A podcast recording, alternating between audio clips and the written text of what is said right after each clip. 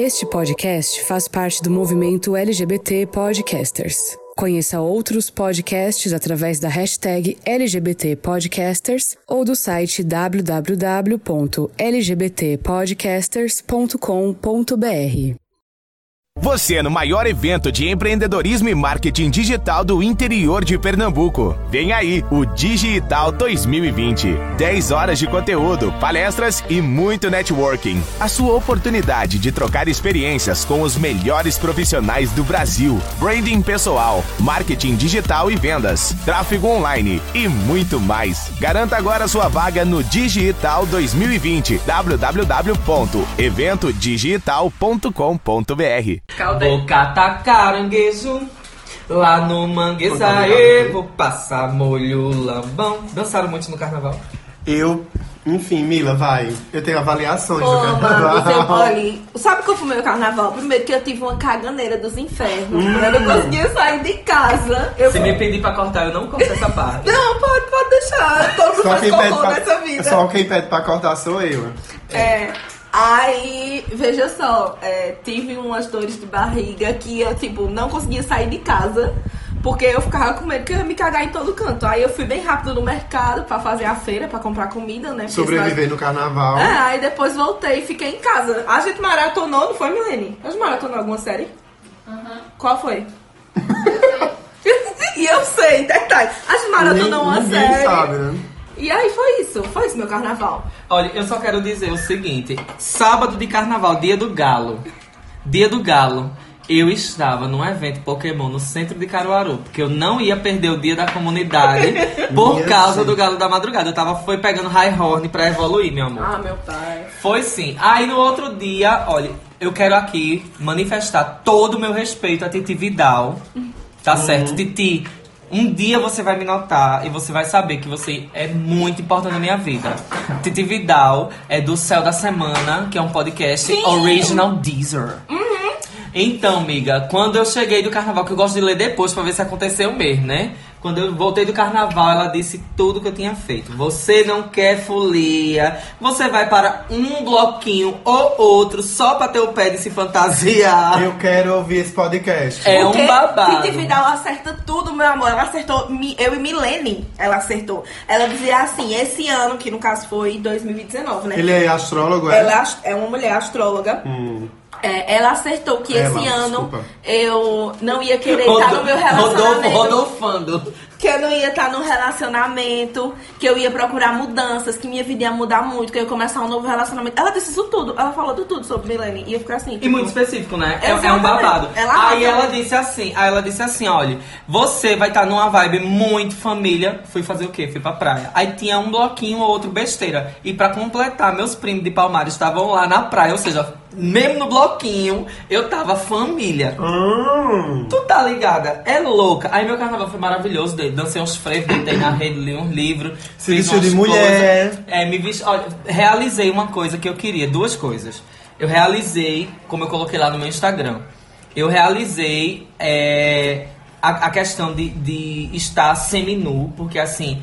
Eu venho falando aqui também nos episódios que, assim, vendo Mila no Instagram dela, mesmo antes de conhecer e tal, do empoderamento do corpo, eu pude realmente, mesmo não, não sendo gordo, né, mas, mas assim, sendo uma pessoa magra que tem vergonha do próprio corpo, foi uma Mas coisa revolucionária pra mim. E aí também a, a outra coisa foi quebrar o paradigma, né, vindo de uma família tradicional como eu sou, quebrar o paradigma de, de estar feminino. Primeiro eu me vesti de mulher e fazendo o experimento e um protesto. Não foi, não foi aquela galera louca que se veste de mulher pra fazer que o trajeto de mulher, todo mundo pode passar a mão, todo mundo pode olhar debaixo da saia, todo mundo é, é, pode levar psil de todo mundo e, e tudo de macho escroto. Eu fui de mulher empoderada, Muito Marina Abramovic.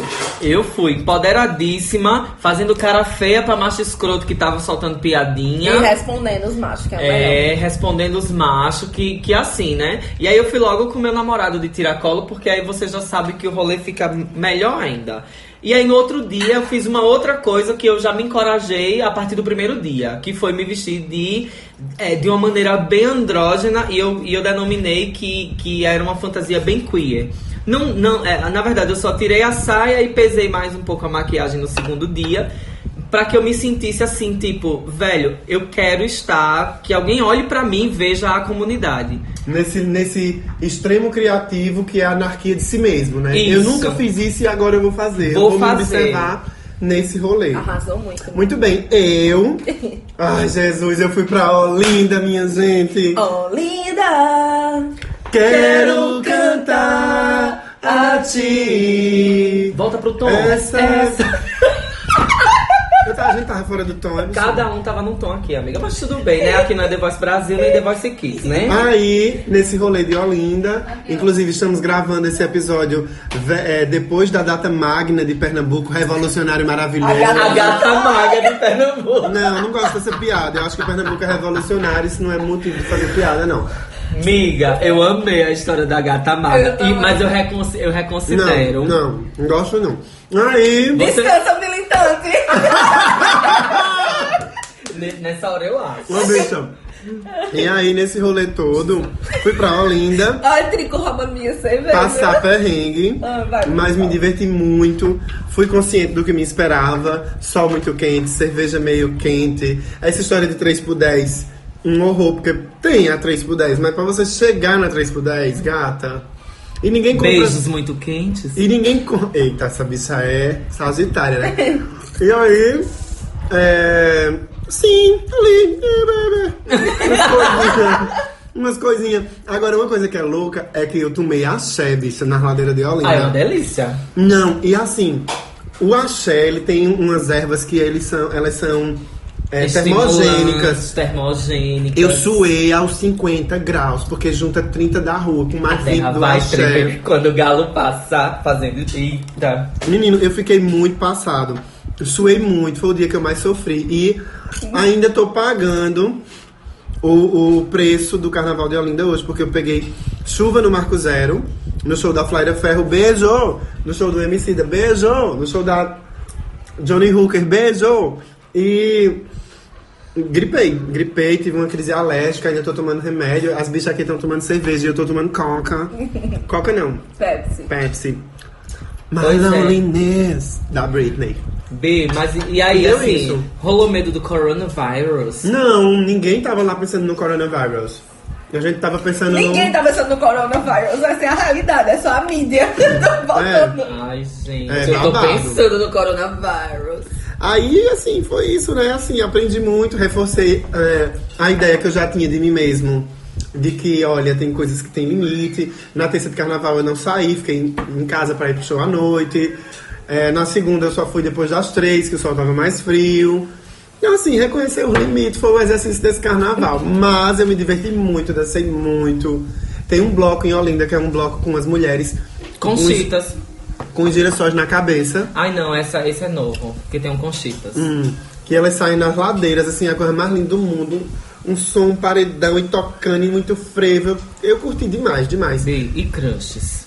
É. que Ah, amigo, crushes é aquela coisa de carnaval. Acho que dos crushes de carnaval, nenhum, desses, nenhum vai subir a serra, não, esse ano. Este ano não, né, amigo? Mas É. também eu não tô pra serra, eu tô pra praia, né? Porque vai vai descer pro litoral, né, B? É, aí foi isso, assim, o rolê. E tô nessa, enfim, esse, esse carnaval foi bom, foi bom. Eu gostei, curti, do, jeito, do meu jeitinho. Ô, amigo, mas tu não tava reclamando agora que tu não queria mais fazer outro carnaval dele? Mas eu não vou fazer, porque. Foi muito bom, mas eu não vou fazer. não, assim, bicha, foi bom. Porque eu fui sabendo do que me esperava, né? Desse desgaste do Rolou corpo. chuva. Rolou. Chuva daquela de dar água na canela em algum Não. evento. Rolou. Amiga, eu já, eu já atravessei a rua 13 com água na, na, na Não, coxa. pronto, você falou da 13. Aí vamos, vamos começar. Pra quem não sabe, o que é a rua 13? A Rua 13 é um, uma espécie de, de gueto gay, né? Onde a, a galera LGBTQIA+, Se eh, se encontra encontra no no carnaval. carnaval, né? Numa rua inteira. No carnaval de onde? Olinda. E aí se encontra lá. Mas mudou, eu mudei, o carnaval mudou, porque agora é muita gente diferente, assim, novinhas. Nananana, um povo, né, de outra vibe, um povo que sabe dançar passinho, eu não sei. Um povo que faz quadradinho de 10, eu faço de 2. Entendeu? Trava a coluna, fica ali louca. Vai no máximo Sai- dar a lombada. É, sai das, das ladeiras em busca de uma farmácia pra um tonsilar. é loucura! Aí, assim, eu fui co- reconhecendo esses limites e sabendo do que me esperava. E mesmo assim me diverti. Mas foi a, de novo, né? Porque elas insistem. Ano que vem elas estão com fogo no rabo de novo, querendo. Eu quero a linda, eu quero a linda. Dá uma semana pro carnaval, É, minha é. amiga, começa. Mas eu voltei. Assim, se tiver 10 degraus de reconhecimento, 10 fases de reconhecimento sobre limites e escolhas no carnaval consciente, eu tô na segunda. Não, eu tô ali na décima já, eu acho. Aí pronto, eu já vim pensando assim, ah, ano que vem eu vou pra Olinda de novo, ou vou pra Recife, mas eu não vou pras ladeiras, eu quero mais uns shows no Hack Beat, numa vibe alternativa, quem sabe um barzinho. Porque é isso que, ela, que dá pra elas, assim. É. E assim, eu, eu seguro uma ladeira de boa. Mas é o preço do dia seguinte que eu não gosto. eu, quero ter, eu quero ter posse do meu corpo no outro dia. Dizer assim, eu tô sentindo meu calcanhar, eu tô sentindo meu pescoço e não tá doendo. não- Tome posse, irmão. é, eu quero, sabe, assim, parece que você tá em outro lugar. É. E eu, eu bebi pouco, me hidratei muito. Eu me hidratei tanto, gente, que eu cheguei a encontrar garrafa, umas garrafas assim que a gente abria, não, não dava o estalo do, do lacre. E a gente muito animado bebia. Quando botava o gosto na boca, percebia. Então eu tava muito consciente, eu não usei drogas, só tomei meio axé e fiquei louca. Gente, olha. Ai, gente, o tome axé, é muito babado. gostoso. O axé é muito babado. Eu e uma amiga minha, Magda. Beijo, Magda! A gente tomou axé. A gente se sentou lá na 13, porque Magda me acompanhou, né? Passando pela 13. Depois eu disse, Magda, vamos embora. Não tá, que não vai fluir. E aí a gente sentou numa calçadinha, eu juro a vocês, a gente dormiu meia hora. Caramba! No meio do carnaval. Com o efeito do axé. É assim, umas Eu pessoas vão tomar. acho que outras coisas. Umas pessoas vão, umas pessoas vão tomar axé e vão ficar loucas. A gente caiu. Eu acordei primeiro, quando eu olhei, tava a Magda com a mão no joelho, o celular na mão, eu disse, bicha, que Guarda louco! esse celular. Guarda esse celular. E tem gente que vai com a pochete dentro da bolsanha e rouba o celular. E a Magda ficou com a mão pra cima. Dormindo, sentadinha, a mão apoiada no joelho. E foi isso. Foi um carnaval, foi um carnaval. Milene não se aguenta, ela passa aqui, viu? E fica só. Mas, mas ano que vem, quem sabe? Ano que vem vai ser fluxo e não vai ser enfrentamento. É. Eu cansei de enfrentar, de querer dar conta. É, É, vai ser e- só no fluxo. só no fluxo, só no fluxo. Esse ano acho que eu fui no fluxo. Fosse. Tu também foi no fluxo, né, amiga? Eu acho que sim. Eu fui no fluxo. Eu fui no Aham. fluxo. Eu deixei só acontecer. Eu não enfrentei. Vocês botaram o gravador em cima do meu copo e eu quero beber mais coca. Pronto, e por que Cadê a a sua gente tá latinha? falando de carnaval, né? Já depois de duas semanas. Porque, assim, na verdade, o Nordeste em si eh, vive em estado de, de, de carnavalha, né? Mas a gente tá falando porque semana passada vocês não tiveram a nossa companhia. Sim, tava com saudade de vocês. Mas na semana anterior teve dois episódios. E aí, gente, vocês gostaram da Sofia? Seguiram os conselhos da Gente, gata? a Sofia vai ser candidata a vereadora de Caruaru. Abalou, confirmadíssima. amiga! Correto. Conte com a gente, viu, Bi? Vamos botar mulheres nessa Câmara, minha gente. Que Quem, aqui em quem Caruaru. nós só- três aqui vota em, em Caruaru? Tu vota em Caruaru? Eu voto em Caruaru. E Drico? Eu voto na minha cidade ainda, mas ainda dá tempo de mudar. Ah, Sim. muito bem. Eu voto em, Santa, em Taquaritinga do Norte, que é onde eu, na- onde eu vivi a vida toda. É, ma- mas assim- a gente vai cair de, De cara na Boca campanha, minha nas filha. redes. É, nas de cara, de redes. boca, de cara, de boca. Vai, vai, vai. Hoje vai ser um babado. Pois é, e aí a gente tá gravando, né? Tá falando sobre isso, porque a gente tá se encontrando agora, de fato e de direito. E aí é isso. Vamos ver o que é que o episódio de hoje vai reservar pra gente. Porque, olha, o que não é fluxo, minha filha. É enfrentamento. Aproveitando que a gente tá no mês da mulher, inclusive, deixa eu falar só um negocinho aqui. Dar parabéns às duas cientistas brasileiras que conseguiram mapear o genoma do coronavírus, tá? Em menos de 48 horas. né? Exatamente, porque existe mulher, existe mulher na ciência, e existe mulher na ciência que é foda, que ainda consegue mapear coisa que o povo de outros países não conseguiram. Então, parabéns pra elas e maravilhoso. Uma dessa, minha amiga. Roda a vinheta. Roda. Songamongas. Songamongas. Songamongas. Songamongas. Songamongas. Songamongas. Songamongas. Songamongas. A partir de agora. A partir de agora. A partir de agora. A partir de agora. Songamongas. Eita, que babado! Olha só, oi gente linda, eu sou o Drico arroba drico.oficial, drico com K, pelo amor de Deus, senão você não encontra e não vai fazer amizadezinha sincera comigo. Eu sou a Mila, você me encontra também no Instagram por arroba Mila Vasconcelos. Eu sou Rodolfo, vocês me encontram lá. Escreve meu nome faltando algumas letras O. R, D, O, F, O, O. Na verdade, só fora de ordem. E juntas! Somos as Songamongas! um abalo, né? De carnaval. Gente, a gente conseguiu fazer a vinhetinha Bem bem certinho. bonitinha hoje. Foi, No bonitinho. mesmo tom, no mesmo tom. Foi, apesar de que assim, devido ao coronavírus, em algumas, em algumas, em alguns celulares aqui a gente está regravando. Mas é isso. Hoje o episódio, Drico, tu, tava, tu, tá, tu tinha gravado tão bonitinho do outro jeito, vai. Foi- é porque foi assim, do outro jeito, a gente tinha dito, gente, a gente hoje voltou, voltou não, começou a estudar teatro com o pessoal do TE aqui em Caruaru.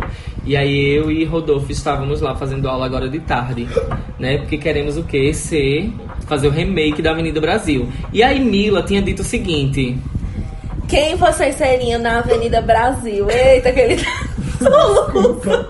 Eu vou ser alguma pessoa com soluço, no caso. Quem vocês seriam no remake da Avenida Brasil? tu acha que eu seria quem? Carminha, com certeza. Eu não lembro de nenhum personagem. Ah, meu pai. Amada, a senhora Vivian. Tinha Cauã Raymond, né? Era, Tinha. também Ele era Gente, Jorginho. Débora, babado. Débora O Falabella. babado, deixa eu falar baixo aqui. Fala conta, baixo. conta, conta. Conta só no ouvidinho do gente, ouvinte. Vocês já tiveram sonhos é, excitantes com algum famoso? Tu teve com Cauã? Eu tive. Ai, que Raymond. Eu tive com Marília Mendonça essa A semana. senhora é seletiva. Maravilhoso. Eu sei, eu não sei. E eu nunca tinha tido, tido esse tipo de sonho com nenhum famoso, E um né? sonho hétero, né? Que babado. Babado. Eu sonhei com Marília Mendonça, bicho. Eu nunca sonhei com. Foi com um Marília famoso, não. Mendonça, ela fechando e abalando. Eu tenho uma, uma Eu já amiga que ela sonha professor da sempre. faculdade. babado. Sim, mas voltando. né? É Paraíba masculina! Olha, muito bem, né? Então, pelo jeito, né? O nosso amigo seria o Tufão. Tufão é aquele Janequine, né? Que interpreta. Não. Era Murilo Benício. Murilo Benício, mas, mas eu lembro que Murilo Benício, ele fazia um par romântico com Débora Seco na novela. América. tá Não, bicha, família, não sei o que, família de Manuel Carlos. Laço que ela Manuel. era de um Aras, cuide do seu nariz. Você fala demais. A Ai, mãe, tomada. a mãe dela era alguma coisa de Manuel Carlos e a mãe dela era Lília Cabral ou era Marieta Severo. Eu não lembro do, do passado recente, minha memória é curta. né? Mas assim, o rolê de novelas mais pra trás, eu acho que eu lembro. E Mila seria quem? Mila ia ser mãe Lucinda. Provavelmente. Provavelmente. Menina, ou, ou se. Vera não, maravilhosa. Maravilhosíssima. É, mas ou, ou se não seria a Agatha, porque a Agatha, assim, né? A questão do poder do corpo, né? Eu acho que, Agatha é na a verdade, criança. a Agatha deveria ser uma Mila. É. Porque a Agatha deve- deveria dar umas respostas à Da Carminha. mãe dela, era. Pra fechar e abalar. Era mesmo. Pois é, gente, mas o episódio de hoje se trata de duas coisinhas que a gente precisa entender. Coisas que a gente precisa, né, ir no fluxo e coisas que a gente precisa ir para o enfrentamento. O que quer dizer, olha, como a gente chegou ne- nesse tema de hoje? Eu cheguei aqui manifestado com três latinhas de cerveja na casa de Mila. Itaipava, beijo. Gente, e ela tá fazendo publi. Ai, foi mal. Nossa, beijo também. Nossa, não vou dizer. Nossa, eu não vou dizer. Não. Gente, nossa, é a nossa cerveja de Pernambuco, que é maravilhosa. É uma cerveja feita. Tava no carnaval vendendo 4 por 10 pra vocês verem o poder. Cerveja de mandioca, né? Sim. Cerveja tava. de macaxeira, bicho. Imagine o fogo. Hum, ai, vai, Olha, eu só vou dizer o seguinte. Por quê? Porque a gente, é, nesse período de carnaval, nessas últimas semanas, a gente vê muita briga no Twitter, muita briga no meio da rua, muita briga nos grupos de WhatsApp. Muita briga no tá, Big Brother. Muita briga no Big Brother, muita briga em, em todo lugar. Que é um povo querendo botar os militantes pra descansar. Outros querendo. Os militantes sem querer descansar. O militante querendo cancelar. Os militantes querendo cancelar os próprios militantes. Aí o povo que não cancela ninguém, que tá só no fluxo, volta e, e olha pros militantes e, e diz que não presta. E a gente disse, gente, vamos tentar fazer um episódio aqui, já que a gente tá tão manifestada, querendo entender o que é que de fato é bom que, a- que a- assim que a gente vá pro enfrentamento e o que é só uma questão de ir, ir no fluxo. A gente tá hoje meio que bem assim, numa Relax. filosofia regada à cerveja. A gente não tem hoje compromisso em chegar em respostas exatas. A gente tá aqui soltando coisas pro universo e a gente vai filosofar sobre em que momento é bom enfrentar, em que momento é bom fluir. E as duas coisas têm lado bom e lado ruim. E as duas Sim. coisas levam a gente pra possíveis respostas. E se você ficar assim doido querendo dar sua opinião, demonstrar sua opinião, é só você ir lá nas nossas redes sociais, no nosso Instagram, dizer assim, olha, eu não concordo com o que Drico falou, eu não concordo com o que Mila falou, eu não concordo com o que Rodolfo falou. E você expõe sua opinião lá, que vai ser muito bem-vinda. E no final de tudo vai dar em nada, porque eu. eu, Mila, Drico e você vamos morrer. A gente vai morrer. Todo mundo. Eu achei bem Inês Brasil isso. E vai vir um meteoro e vai foder meme? tudo. Já era. Ai, vamos embora. Não tem aquele meme da menina que tá na manifestação? eu lembrei. É isso que ela É tá o meme da menina. Aí eu, só pra O que você você. estava achando do, de- dessa manifestação? Ela faz uma perda de tempo. Pois é, comenta, comenta, ajuda o algoritmo. Mas no final, no final mesmo ali. No final, tem Rita Lee, tudo vira bola. Vai dar em nada. É isso. Vai dar em quê? Adorei a sinceridade. Vai dar em quê? A visão, a visão prejudicada, porque você tá comentando esse episódio não sei que horas da noite, no modo escuro, mas ainda prejudica, que chegou esses dias no WhatsApp, gastando sua internet, os dedos encricriados, porque eu mesmo tô com os dedos encricriados de tanto que eu digito o dia todinho. Morrendo de insônia, indo pro trabalho É. outro dia com sono. Eu, eu esses dias estreiei o programa lá com o Leonardo Ventura, olhei o vídeo e digo, eu tô muito corcunda. É o celular, minha gente. Vão fazer uma caminhada, vão, vão procurar alguém pra se relacionar, vão. Ai, que. Sim, fluir ou enfrentar. Drico, conta qual é o teu rolê de fluir ou enfrentar. Quando tu, quando tu flui, quando tu enfrenta. É, eu acho que antes da gente separar o joio do trigo, é importante que a gente entenda meu, a partir de que ponto. Hum. Não, mas assim, a partir de que ponto a gente quer fazer, tecer as nossas críticas e jogar os venenos de hoje. Porque, por exemplo, eu fiquei muito incomodado com a hashtag que, foi, que, que subiram, né? Que é o babado do descansa militante. Fiquei muito revoltado também Lá com vem, viu, Zega? muito revoltada também com o povo que, que tweetou esses dias. Inclusive, eu respondi muito ironicamente e ainda a Rodolfo veio me repreender no Twitter, né? Eita. Que a Rodolfo é dessas. Tem hora que ela vem pro enfrentamento. Tem hora que ela vem pra meditação. Tem hora que ela deixa no fluxo. E aí o que é que acontece? É um povo que diz assim: ai, a política do cancelamento, a cultura do cancelamento só vem a. a é, Pra prejudicar, pra atrapalhar. Pra atrapalhar, porque as pessoas parecem que não têm oportunidades de aprender. Tem a vida todinha, amiga. A gente tá cancelando que é pra ver se ela se orienta. e eu acho que, assim, eu defendo a política do cancelamento. Eu entro em defesa porque eu acho que ela é mais benéfica e se é, souber ser bem usada, ela é uma poderosa arma na rede social. Eu, é a minha opinião. Então, para que a gente não fale da política do cancelamento pela política do cancelamento, eu acho que é importante a gente juntar esses, eh, esses dois assuntos, que é a, a política do cancelamento, a cultura do cancelamento e a questão eh, da hashtag Descansa Militante, para a gente entender quando é importante a gente Fluir. enfrentar e quando é importante a gente deixar quieto e deixar no fluxo acontecer e que vai se resolver um dia.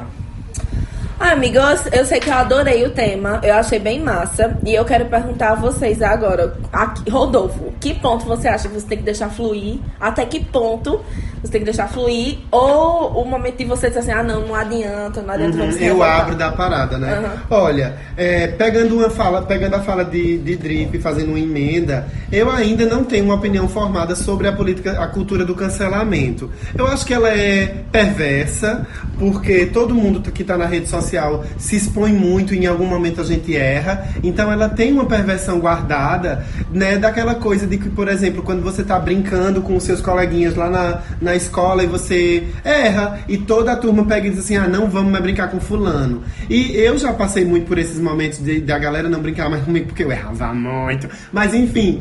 É, eu era muito arengueiro. Barra, fechou o parêntese. Aí, assim, eu acho que tem espaço pra gente discutir mais, pra gente conversar mais. E eu não entro nesse episódio é, Com respostas. com, com uma clareza sobre a política, sobre a cultura do cancelamento. Eu já vi o Spartacus fazendo vídeo, mas eu não dei o play. Eu já vi as, as bichas no GNT conversando, não dei o play ainda pra ouvir os critérios do- dos prós e contra. Mas eu sinto, muito empiricamente, é claro, que a política do cancelamento ela é, ela, ela é mais perversa do que boa. Ela é mais ferramenta de perversão humana e gratuita do que uma ferramenta como o Drico vê. E assim, a priori, a, a, a primeira vista, a olho nu, ela é uma coisa que a gente tem a, a, a, ideia ou a falsa ilusão, ou a ilusão de que, falsa ilusão é redundante, ou a ilusão de que ela está resolvendo alguma coisa. Mas assim, pegando umas outras referências de informação na internet que eu venho acompanhando, de que essa política na internet, essa esse blá blá blá todo na internet, ele é muito virtual. Ele é uma dimensão virtual que, que fica naquele cenário sanguinário e não sai dali. Eu acho que poucos momentos a gente pode pegar a internet e dizer assim: ah, isso aqui foi uma segunda primavera árabe. Ah, isso aqui realmente transformou. Tanto é que a gente tem um cenário de uma eleição presidencial no nosso país que se a internet fosse essa verdade toda, se a internet fosse esse engajamento todo, se a internet fosse. Se a gente estivesse usando a internet com essa potência que a gente sabe que ela tem, mas a gente não usa, para você ver no Twitter, né, que eu tô usando muito esses dias, o coronavírus tá aí, a galera tá se fudendo, morrendo, e no Twitter a gente, a hashtag é assim, o brasileiro no, no, no coronavírus tá inventando meme. Então a gente tá criando uma literatura de meme e morrendo de coronavírus, sabe? Então assim, eu acho que a internet ainda não é uma potência como ela pode ser, porque a gente ainda não a usa. Penso que eu tenho uma- uma- um sentimento sobre a cultura do cancelamento, que aí é só um sentimento, eu posso me aprofundar mais, eu posso ver ela como uma política que resolva alguma coisa como o Drico tá vendo. Mas eu tô ali, ó, uh, no limbo, não sei onde eu estou. Eu acho que eu concordo, eu concordo um pouco com o eu concordo um pouco com o Rodolfo. Eu acho que é assim. A part- Advogada do a- Bial, né? A partir de. É ator, ela faz direito, né? A parte de Rodolfo eu entendo. Tipo assim, primeiro a gente tem que ter o conceito de que, do mesmo jeito que a gente tá no dia a dia da gente, que a gente vive numa bolha, o algoritmo na, na internet, no seu Twitter, no seu Instagram, no seu Facebook, pra quem usa ainda, né? É, ele bota a gente numa bolha também. Então, tipo, as coisas só, só vão aparecer coisas que você tá buscando atualmente ou coisa do tipo. Então, se você tá. é, você segue muita gente que promove a cultura do cancelamento, ou vai dizer assim, ah, fulaninho tá cancelado. Obviamente, essa cultura sempre vai ficar aparecendo pra você e sempre vai ser esse negócio da militância. É o que eu fico pensando em relação às eleições, como você falou. Tipo, eu lembro que o meu Twitter só era o povo falando mal de Bolsonaro. Mas assim, como assim o, o Bolsonaro virou presidente? Então, assim, assim como a gente vive numa bolha é, na A vida bolha real, a digital. Bolha se, se repete no digital. E eu também concordo com o Drico a questão do tipo, eu acho que precisa sim ter esse tipo de enfrentamento, é, tipo, das pessoas falarem mesmo, porque durante muito tempo as minorias foram silenciadas. Uhum. Então, às vezes é importante, tipo, se. se... Que a gente diga como é que funciona. É, É, eu exatamente. gosto, eu é, gosto. eu acho que é isso também. Posso fazer uma emenda? É, Vai. quando eu, eu digo que eu ainda não tenho uma posição muito clara sobre a política do cancelamento, também pode parecer que eu tô pagando pau pra gente escrota. Aham. Mas eu também acho que gente escrota não deixa de ser um ser humano. Ai, E boca aí- rosa. Desceu a boca rosa. Ei, não, bicho, ser não, humano.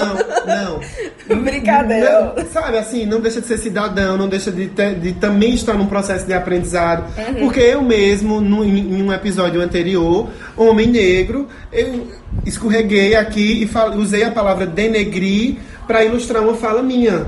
Não Uhum. foi? Então, tipo, nós estamos construindo novas consciências e esse processo, no meio desse processo, a gente vai escorregar algumas vezes.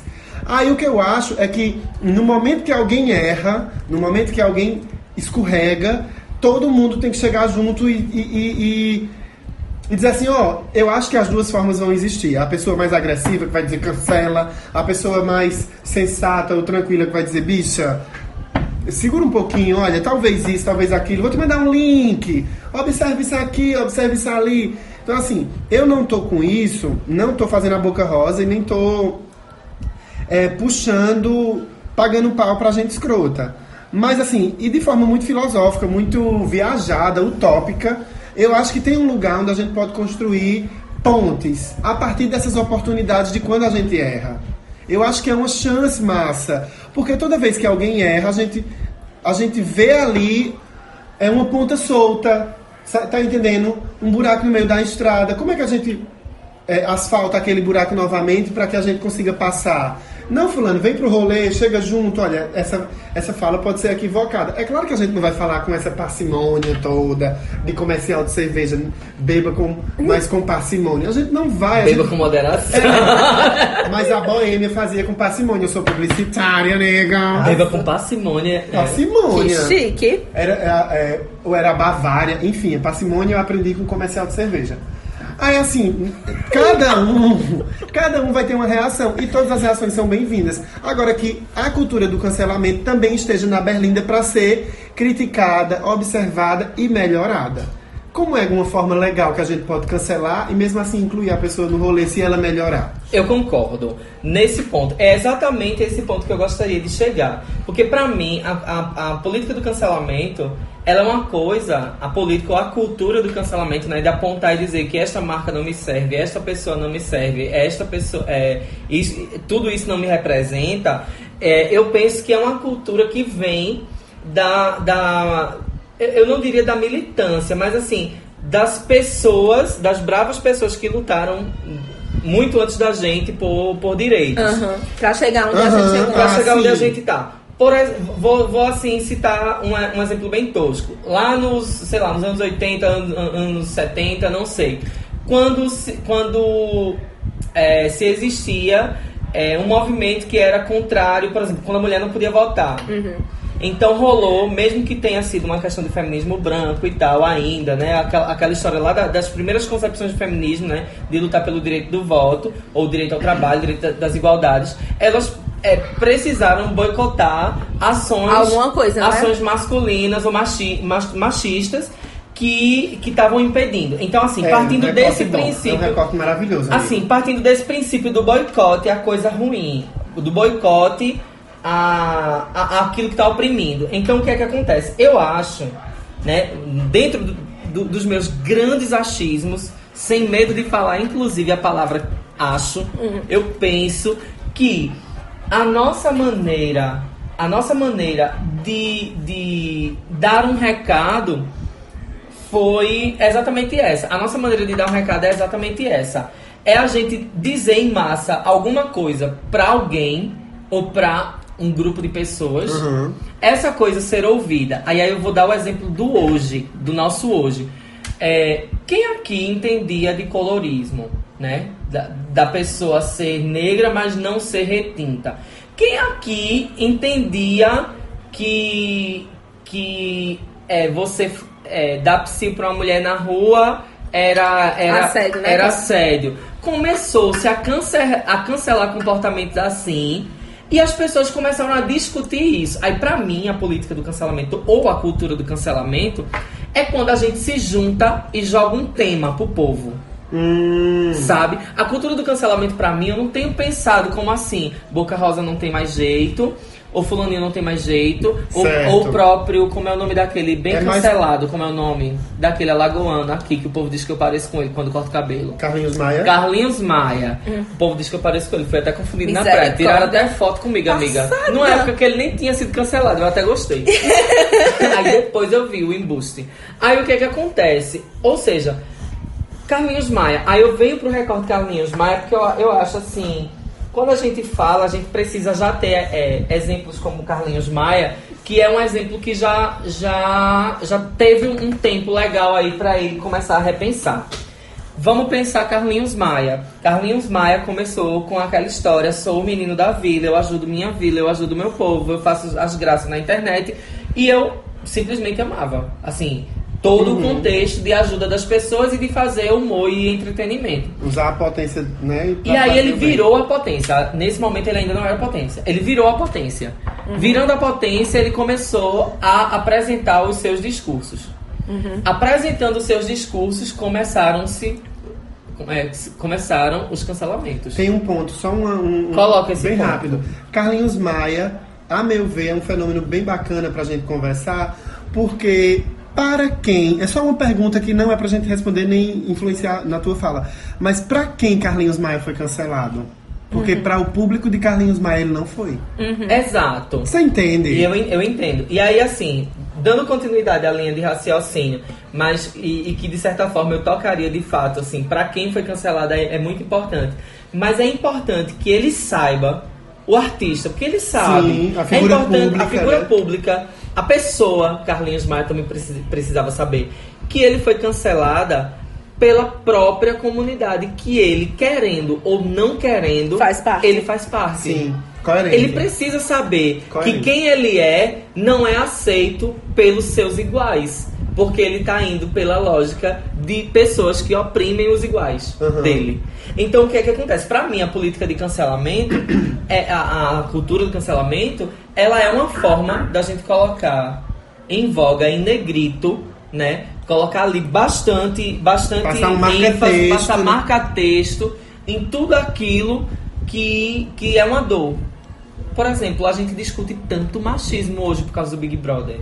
Hoje, a gente tá passando três meses discutindo machismo. Cancelando Boca Rosa, cancelando Watson, cancelando Prior, cancelando. Cancelando um monte de gente. Mas essa questão do cancelamento, eles vão seguir a vida deles. Mas um recado em massa chegou Passa. pra eles. E aí, de maneira bem teórica, né? Chega pra quem também se parece com estudos, eles, né? Com os estudos de, de conjuntura política, es- estudos, é, estudos com, com uma linha de, de, de pensamento social mesmo, é, a gente precisa entender que a nossa mensagem ela é bem complexa, bem mais complexa do que a que chega na massa. Mas a massa precisa ter uma síntese bem posta disso que a gente discute nas rodas É menores. uma forma degustar, palatável, degustável desses discursos mais elaborados. O cancelamento seria isso. Isso. E pra encerrar isso, e para encerrar esse momento de, de- desse ponto de defesa da cultura do cancelamento, que é só nesse ponto mesmo, porque eu concordo muito contigo, Rodolfo, sobre a questão assim de cancelar a pessoa e a pessoa nunca mais, Uhum. não sei o que. Não, não é desse jeito aí e, e não é pela via da violência virtual e etc. É pela via do, do colocar em voga. É, como é que eu ilustraria essa coisa do discurso de massa? O que é que precisa ser do discurso de massa? A senhora tá muito publicitária. A gente, é, a gente tá aqui na militância, Isso foi uma sei lá. que eu nos- matei. Essa palma que eu dei agora. Pois é, a gente tá nos movimentos sociais, lá no movimento negro, no movimento LGBT, no movimento de mulheres. A gente tá lá em, em todos esses lugares discutindo coisas profundas para o, o, o- projeto de sociedade que a gente quer, que a gente pretende. Mas quando a gente for pra rua gritar, só vai sair um, um- um fora Bolsonaro, só vai sair um, um não me representa. O quê? Porque tudo que a gente tá discutindo tá implícito nesse discurso de massa. Que é- Sim, eu é- concordo. Que hoje, no meio verdade. virtual, o que é o discurso de massa? É hashtag, pra mim. Aparece Sim, a hashtag, amigo. é o diálogo de massa. Quando a gente se interessa em saber o porquê que aquela hashtag foi levantada, vem a discussão por, por trás que a gente se aprofunda. Direta e já. Direta e já era o discurso de Dizia massa. tudo? Dizia tudo? Não, só dizia dizer Só direta, direta já, já. Que significava Mas por quê? uma- Aí, ó, vem, Aham. vem outro, outro Direta movimento. já é uma primeira hashtag na política, né? Tipo, É. nossa, que babado. Hashtag direta já. Hashtag direta É, então, o, o meu ponto de vista também é, é um pouco. Eu acho que é assim, é meio ilusório. Eu digo agora de verdade, é meio ilusório. As pessoas acharem que, as, que vão conseguir chegar ao poder, ou vão conseguir ser escutadas na base apenas do diálogo. Porque, minha gente, o que acontece? Todo mundo que tá em evidência, que tá, tipo, no- na, na coisa do poder, eles nunca vão querer sair do poder. E nem vão querer dialogar. E exatamente. Então, assim, não adianta você querer dialogar. Gente, é, tipo, todo tipo de, de revolução, todo tipo de revolução aconteceu. Foi na. Foi o povo batendo mesmo, foi o povo queimando sutiã, foi o povo queimando as mulheres que eram consideradas bruxas. Tudo que, é, tudo que aconteceu foi, uma, foi a- através de violência. Então, todo tipo de coisa. Eu lembro que quando teve a revolta lá dos 20 centavos, né? Não é mais que 20 centavos. Quando foi que a mídia começou a dar atenção no que as pessoas estavam falando? Quando começou os black, os black bloc, black blocs, sei lá, Black Não sei Box. se é Quando começou os coquetel molotov a, a, a gerar. Como quando A começou. rua na, nas orelhas. Exatamente, sabe? É isso mesmo. A queda da Bastilha, ninguém chegou lá, tipo assim, ó, galera, então, a gente tá reivindicando. Não, eles simplesmente saíram quebrando tudo. Então, eu acho que é uma ilusão. Eu acho que é uma ilusão as pessoas acharem que todo mundo tem que sentar calmamente. Principalmente quando você é oprimido. Quando você é oprimido, você já tá há muito tempo levando açoite nas costas, É minha, minha gente. Você já tá há muito tempo sendo é, chicoteado. Então, assim, é eu entendo as pessoas ficarem putas. E principalmente assim, numa sociedade que todo mundo hoje em dia, todo mundo tem acesso à informação, tem acesso à educação. Então eu entendo quando as pessoas ficam com raiva por pessoas, tipo, que se dizem bem de vida, que têm um conhecimento, que estudaram nas melhores escolas, estarem falando de discursos machistas, racistas, misóginos, enfim. Eu acho que tem isso também. Pois é, e aí assim, a gente vai fechar esse bloco com essa informação importantíssima de Mila, né? Que é, inclusive vem em contraponto é, a hashtag que subiram recentemente, que é a questão do descansa militante, que é uma forma, eu acho que, de silenciamento, mas isso a gente vai falar no próximo bloco. Você no maior evento de empreendedorismo e marketing digital do interior de Pernambuco. Vem aí o Digital 2020. 10 horas de conteúdo, palestras e muito networking. A sua oportunidade de trocar experiências com os melhores profissionais do Brasil. Branding pessoal, marketing digital e vendas, tráfego online e muito mais. Garanta agora sua vaga no Digital 2020. www.eventodigital.com.br É, você que está nos ouvindo e quiser também deixar um áudio pra gente, é, entre em contato nas nossas redes sociais. A gente tem um númerozinho de WhatsApp que dá para você gravar um áudio bem bacana e a gente te ouvir, a gente deixar que os nossos outros ouvintes também conheçam é, a sua visão sobre o Song Among Us. Engatando nesse rolê do Song Among Us, é, pra gente trazer o tema, né, que a gente foi colocando a fala de cada um sobre a cultura do cancelamento e tal. E aí eu fiquei escutando vocês dois, Mila e Drico, e pensando como é, a- o viés da- do, do diálogo, da escuta, é um rolê interessante, porque eu dei a minha opinião, passei o meu ponto de vista, e ouvindo vocês eu agreguei tanta coisa que transforma, que transforma e acrescenta a minha opinião, a minha visão de mundo sobre a cultura do cancelamento, que também meio que acaba reforçando a minha ideia. Eu penso muito essa coisa de a cultura do cancelamento como perversão, porque eu venho de escola, eu venho do rolê é, é, do diálogo, nananana, e eu não via, mesmo como comunicador, eu não via todo esse essa amplidão que Drico mostrou. E eu não sei se você lembra, Rodolfo, é, quando a gente tava fazendo algumas ações, acredito que em 2018, 2019 no início, não sei, não lembro. é, rolou uma coisa que assim, tem um, um- integrante do- de um grupo nosso de militância, que ele que, por exemplo, a, eu foi lá quando o Bolsonaro ganhou. E aí, assim, teve um problema comigo, exatamente comigo, é, com a quitanda que era perto da minha casa, porque o cara começou a me agredir é, verbalmente, sabe? Ficar fazendo chacota de mim dentro da quitanda, logo assim que Bolsonaro ganhou. Dizia assim: agora esses frescos vão ver, esses viadinhos, não sei o que, vão ver, agora vão ver. E, e, e- e me intimidando dentro daquele espaço comercial. E aí eu colo- coloquei nesse grupo que a gente participava lá, e aí tinha uma pessoa exatamente no grupo que dizia é, vamos boicotar essa, esse estabelecimento. Aí eu achava assim, massa, eu boicotei, eu não comprei mais lá. Né? Eu boicotei.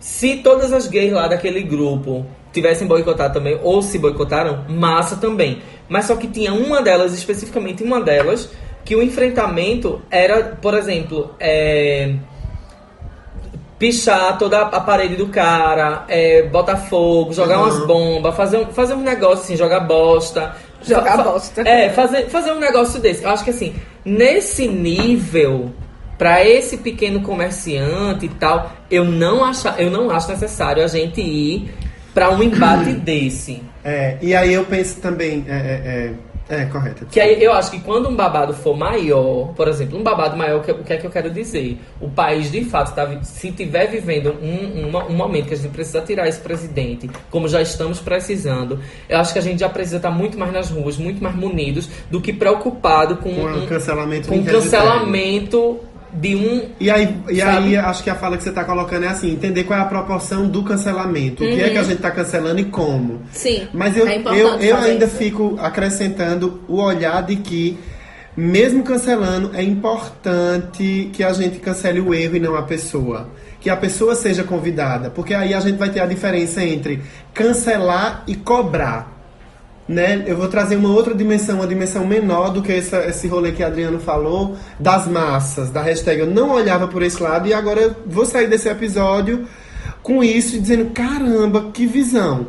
Mas aí, é, cancelar o erro e não a pessoa, pensar é, nisso que eu disse agora, né? Ou, ou, é, cancela ou cobra. Quando é uma marca, por exemplo, eu que sou é, sou voluntário do Fashion Revolution, representante de Santa Cruz do Capibaribe, a gente está muito interessado no diálogo. A gente quer levar informação para as fábricas, levar informação para os operários e para o consumidor e abrir a mesa para o diálogo. A gente não vai cancelar ninguém, porque é tudo um contexto, todas as pessoas estão ligadas. Se eu cancelar a empresa, os funcionários se prejudicam e aí etc, etc. É claro que precisam de medidas emergenciais porque o meio ambiente está gritando, mas é um exemplo de que a gente precisa abrir o diálogo e era esse ponto que eu queria somar.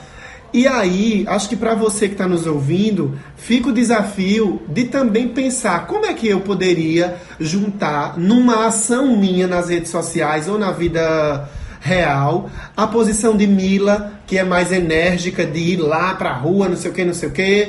A posição de Drico, que é olhar o social e o todo e entender que isso também significa e representa. A posição de Rodolfo, que é mais ali, vamos sentar na mesa e dialogar. Muito Ma- Martin Luther King, que revolucionou pelo diálogo, né? Então, assim, eu acho que tem várias, várias coisas.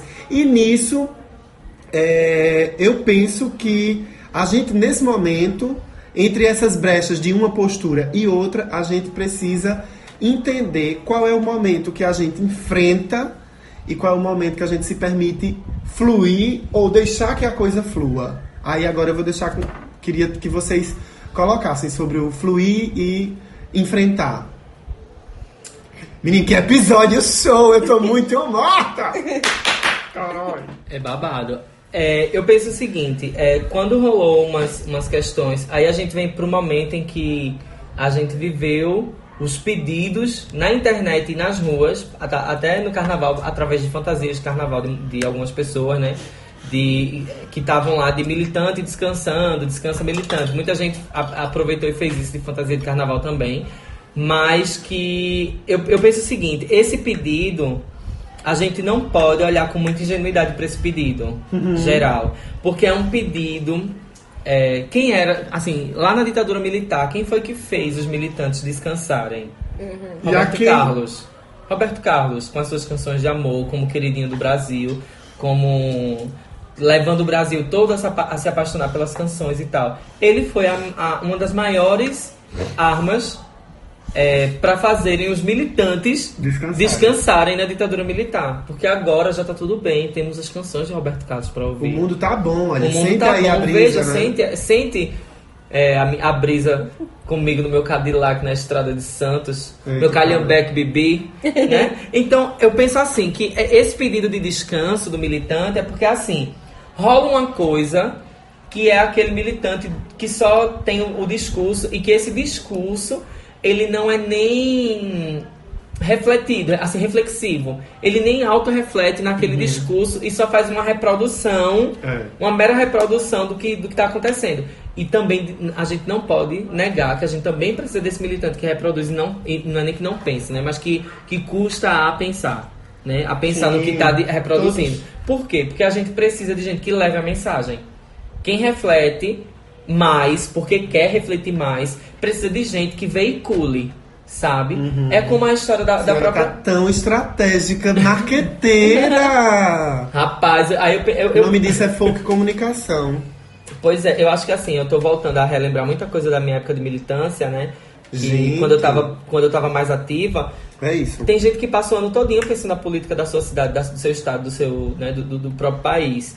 Mas tem gente que não, passa esse tempo todo, mas que reproduz. Por exemplo, quando alguém se identifica como de esquerda, nem todo mundo leu toda a obra de, de, de Marx, a Aham. questão, a questão Ah, do capitalismo.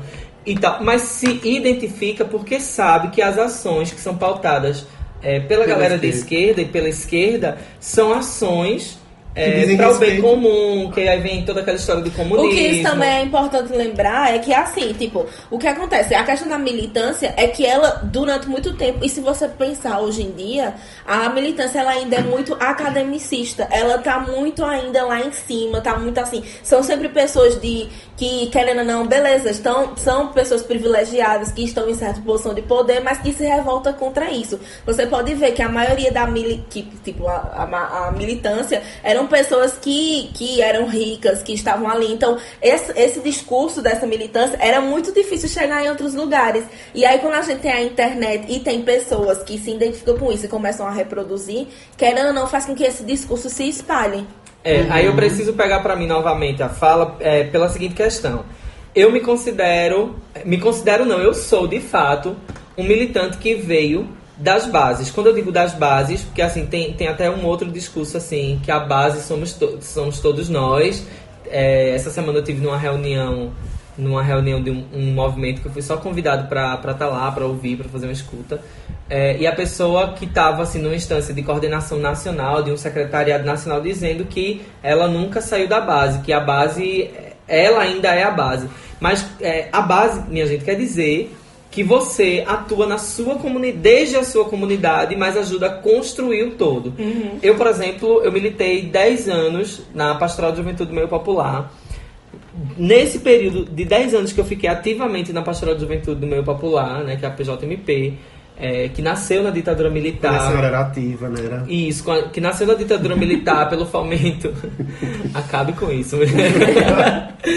que pelo fomento de Dom Helder Câmara aqui no Recife e se espalhou pelo Brasil. Não vou dar esse contexto agora, mas quem quiser me chama no, no, no direct que eu explico direitinho. Manda até o site da PJMP pra vocês. É, eu fiquei muito envolvido com as bases do MST, as bases da, da Comissão Pastoral da Terra, é, as bases do movimento é, de mulheres, as bases do, do movimento LGBT. Eu vim me reconhecer LGBT dentro de um movimento de igreja, que me ajudou a saber que eu sou LGBT e que eu pre- precisaria aprender a viver com dignidade a minha orientação sexual a partir de tantos desafios que a gente tinha externo. O que é que isso quer dizer? Que a base é, a base ela ela ela ela se conversa sabe? A militância ela existe. No entanto existe fora da base uma massa. Então o que a base conversa a massa precisa ficar sabendo de, alguns, de alguma Uhum, forma. Sim. vamos dizer que nós três aqui somos um grupo de base de alguma de algum tipo de militância específica. Em alguma esfera, né? em alguma esfera. Nós somos um grupo de base da base da- dessa dessa política sei lá. Nós nós três somos a base do PSOL sei lá. Minha base é escura.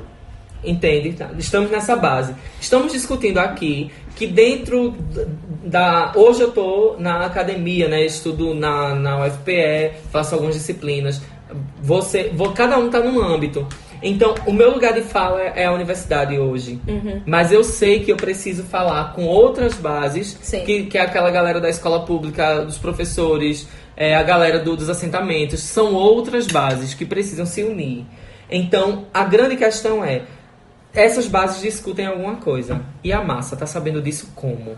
A mídia tá veiculando? Não. Então a gente precisa levar uma mensagem forte e de massa. Eu aprendi isso, meu Deus, eu esqueci o nome dele agora, mas um- eu vou lembrar. Foi num, num seminário que a gente fez em Salvador, com um seminário nacional, né, com todos os estados do Brasil presentes, é, da PJMP.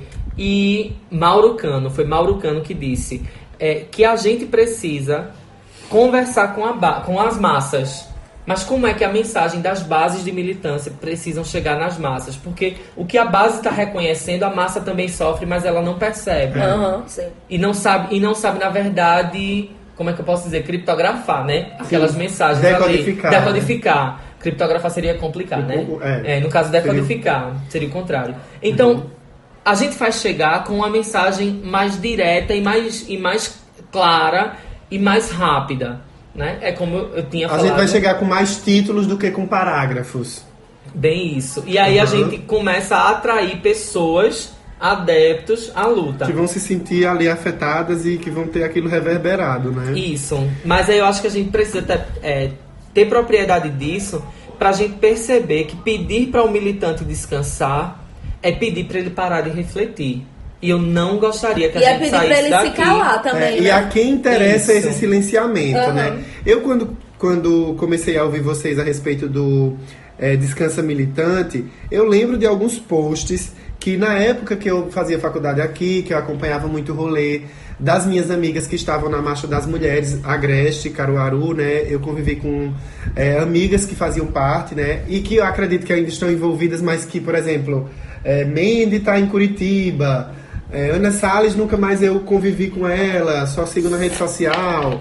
É, e aí, nesse rolê, é, eu, eu escutava muito elas conversando, né? E nesses momentos eu ficava mesmo na escuta, elas conversando sobre autocuidado apesar da militância. Né? E quando essa tag sobe, me ajudem a esclarecer. Essa tag subiu no período de carnaval? Subiu um pouquinho antes do carnaval, porque já rolou fantasia de carnaval. Então, assim, veja, será também que esse descansa militante é, não vem desse, desse olhar dos próprios militantes para si? Porque eu acompanhava as conversas de, de se, de se pensar assim, temos que militar, mas é desgastante, a gente também tem que se amar, a gente tem que também se curtir, a gente tem que ir pra roda de, de coco e tomar uma, uma cachaça e dar risada e tocar pandeiro.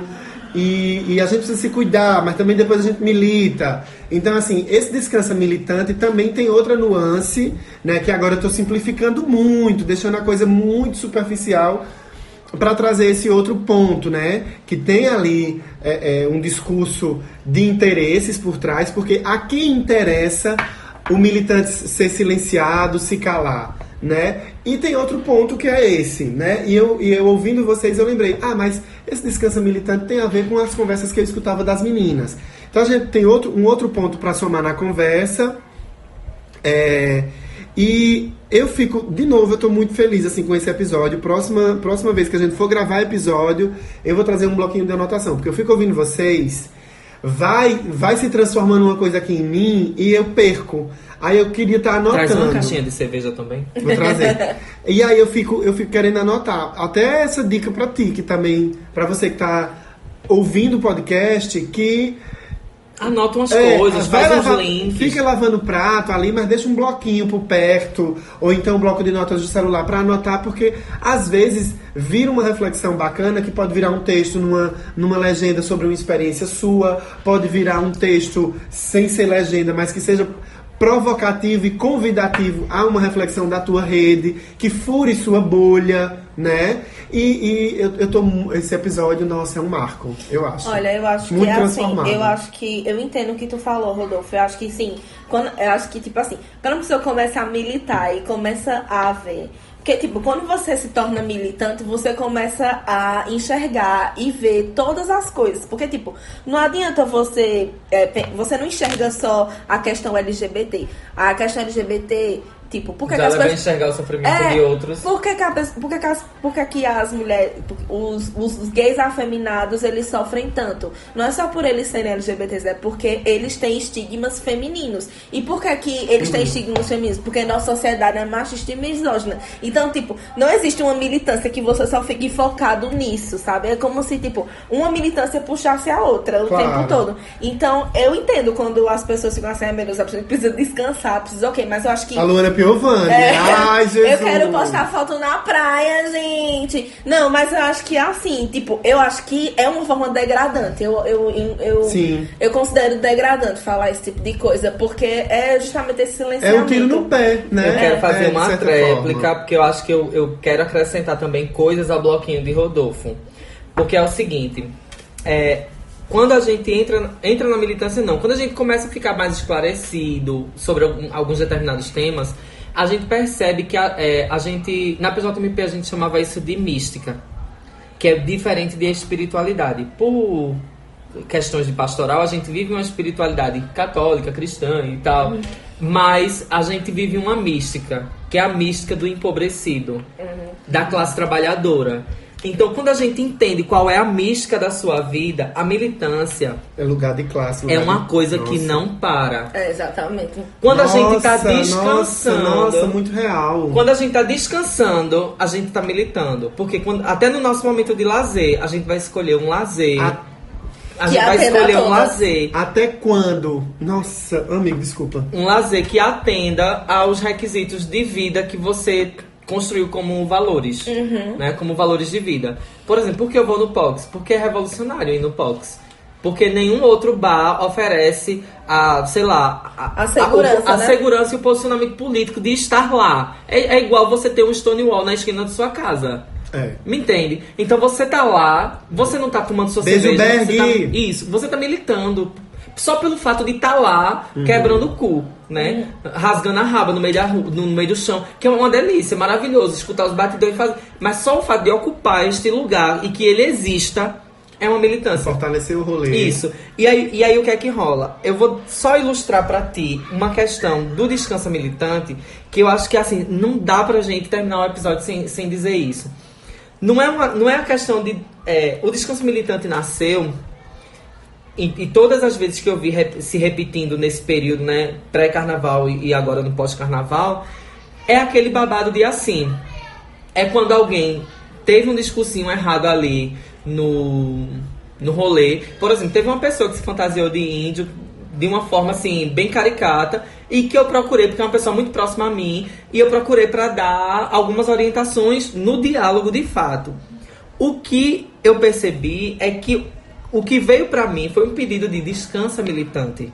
Hum, ai, ai, fulano. Des- Isso. Isso. Então, o descanso militante Tá nasceu. demais. É como se assim, é, colocar as questões. Então quem tá se cansando não é o militante. Percebe? Quem tá se cansando é quem reproduz a- Após o patriarcado. nada de descansa militante. Entendo. E, aí, e aí é, é o babado de assim.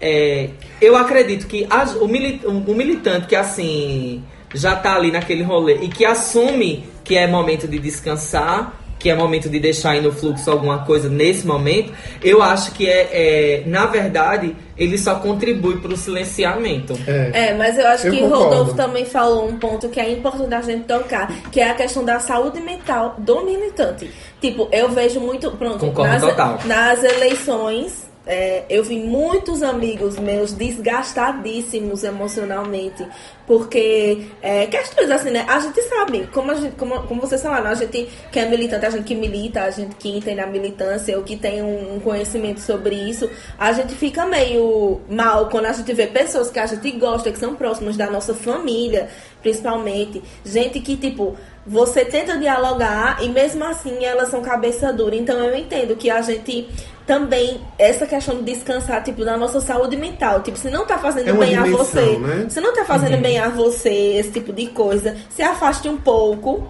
Sabe? E, e tente pensar em outras coisas, tente focar em outras coisas, porque não é legal. A partir do momento que a, Exato, exato. E aí eu só eu vou te pedir licença, porque assim, eu, esse, essa história desse tipo de descanso, ou desse afastamento, ou desse distanciamento é, que, que, que vai fazer bem né, a qualquer pessoa que precise desse momento, ele é totalmente legítimo, sabe? Eu, Claro. não, eu não discordo de forma alguma. Mas só que assim, o que a gente tá tratando aqui Não é ele, né? não é, não é sobre ele. Porque, por exemplo, eu passei 10 anos intensivos da minha vida. Hoje eu não tô semanalmente num grupo de jovens. Hoje eu não tô semestralmente em duas, três, quatro reuniões dentro do Nordeste. Não tô. Mas a minha militância, ela, ela começa e termina quando eu acordo e quando eu vou dormir.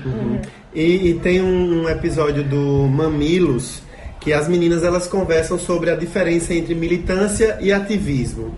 O militante e o ativista, elas tratam, elas tentam traçar essa linha que diferencia militância de ativismo, né? E aqui eu não lembro assim quais foram as definições, mas essas duas, essas duas dimensões também podem ser somadas aqui.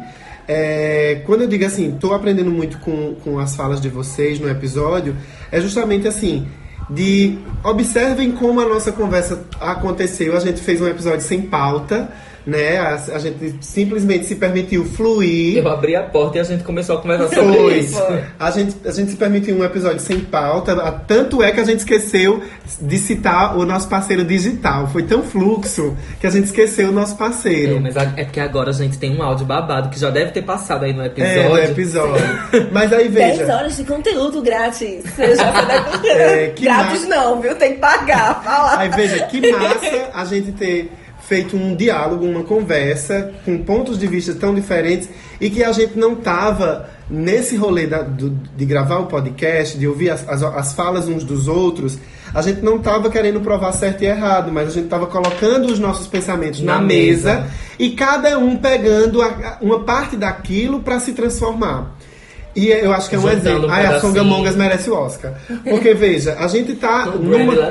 A gente tá numa conversa transformando um ao outro. E aí eu também vou pegar isso pra dizer assim. É uma forma de construir, é uma forma de militar, também conversar, também ouvir, né? E, e cada, por exemplo, a, a coisa de ter Mila como mulher no, no host do, do, do Songamongas e eu e Drico fica o tempo todo. Não, peraí, a gente tá é, interrompendo a fala de Mila. Não é assim, não, né? E a gente tem se trabalhado para melhorar isso. É, é, Mila também Aqui tá na gravação, ela levanta o dedo. Peraí, que agora é comigo. Então veja, eu acho que tudo é um processo. Eu penso, acho, acho. Quando eu digo eu acho, eu quero dizer penso, porque eu não quero incorrer no, no achismo, acho paia. Mas enfim, eu também acho coisas. Às vezes perco elas, meu Deus. Mas olhe, não é isso, gente. Vocês não, Eu tô com esse sentimento, assim, nesse episódio. Eu total. Eu tô. Eu, eu total. Eu agora o assim, dia gravando episódio. Bora.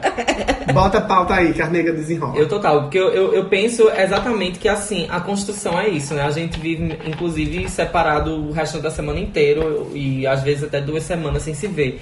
Mas o mundo tá aí rolando temas pra gente. E aí, por mais, aí eu, eu utilizo das palavras de Jean Willis no livro O Que Será. Né? Eu volto a esse livro, porque assim, olha, gente, quem não leu, leia, né? Quem, quem gosta, quem quiser saber sobre essa coisa dos direitos humanos no Brasil a partir da ótica de Jean, porque a gente tem que ler as coisas sem saber que são as verdades absolutas. Eu- eu- mas eu, eu Sabendo, sabendo. ou melhor, sabendo que, que não Não existem verdades absolutas. Que é um ponto de vista de uma pessoa que vivenciou de perto tudo do Congresso.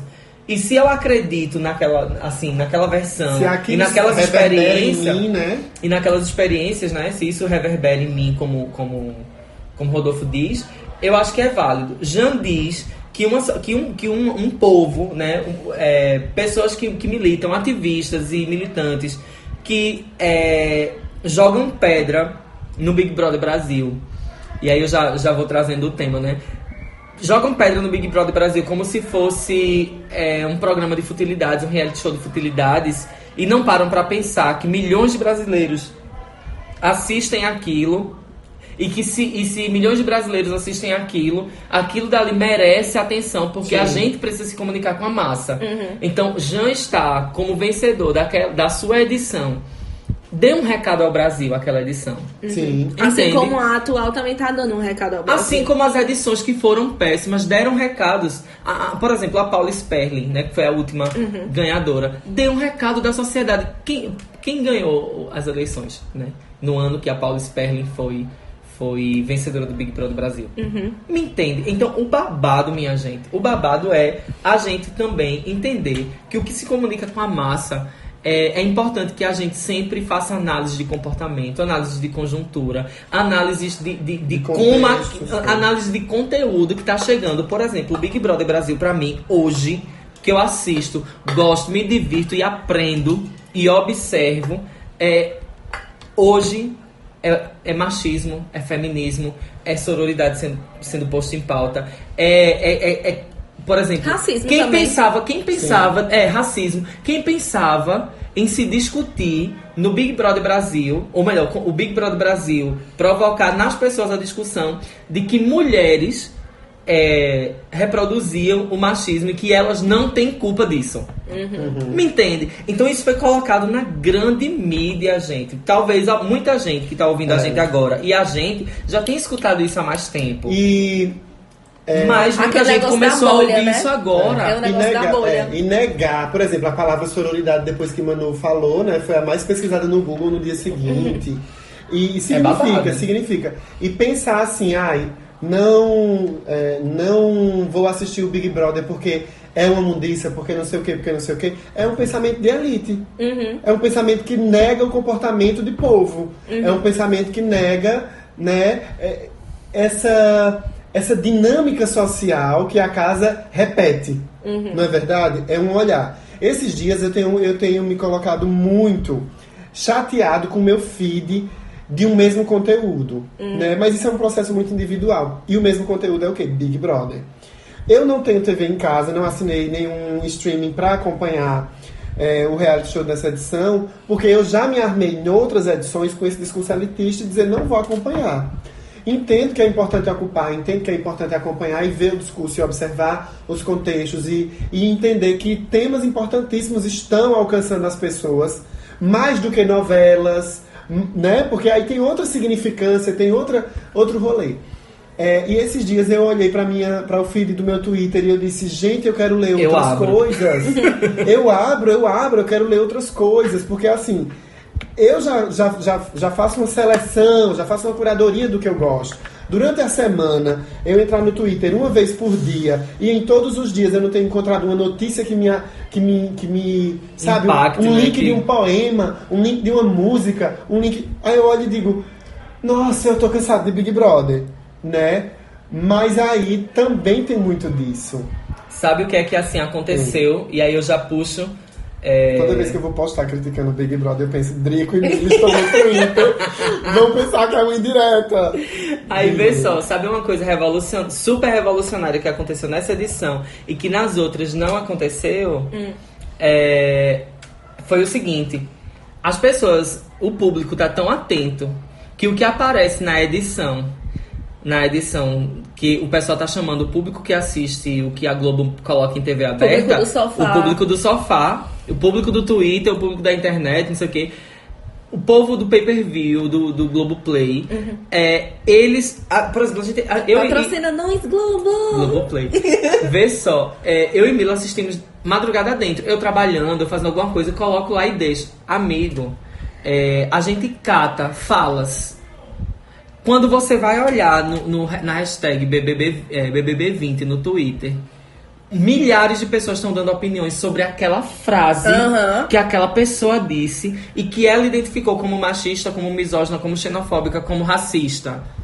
Sabe? Aham. Como, como classista, como sexista. É, tá- e é aí gera uma discussão, sabe? Colo- coloca um, um negritão mesmo e gera uma discussão. Isso é- Negrito, porque é- negro é, é- bom e, e, e bota em evidência, sabe? E aí, assim, pra mim, isso é uma revolução. Que a gente é, não tá sabendo. Assim, a gente, eu digo, uma sociedade como um todo, não tá sabendo reconhecer que é- tem uma revolução digital acontecendo.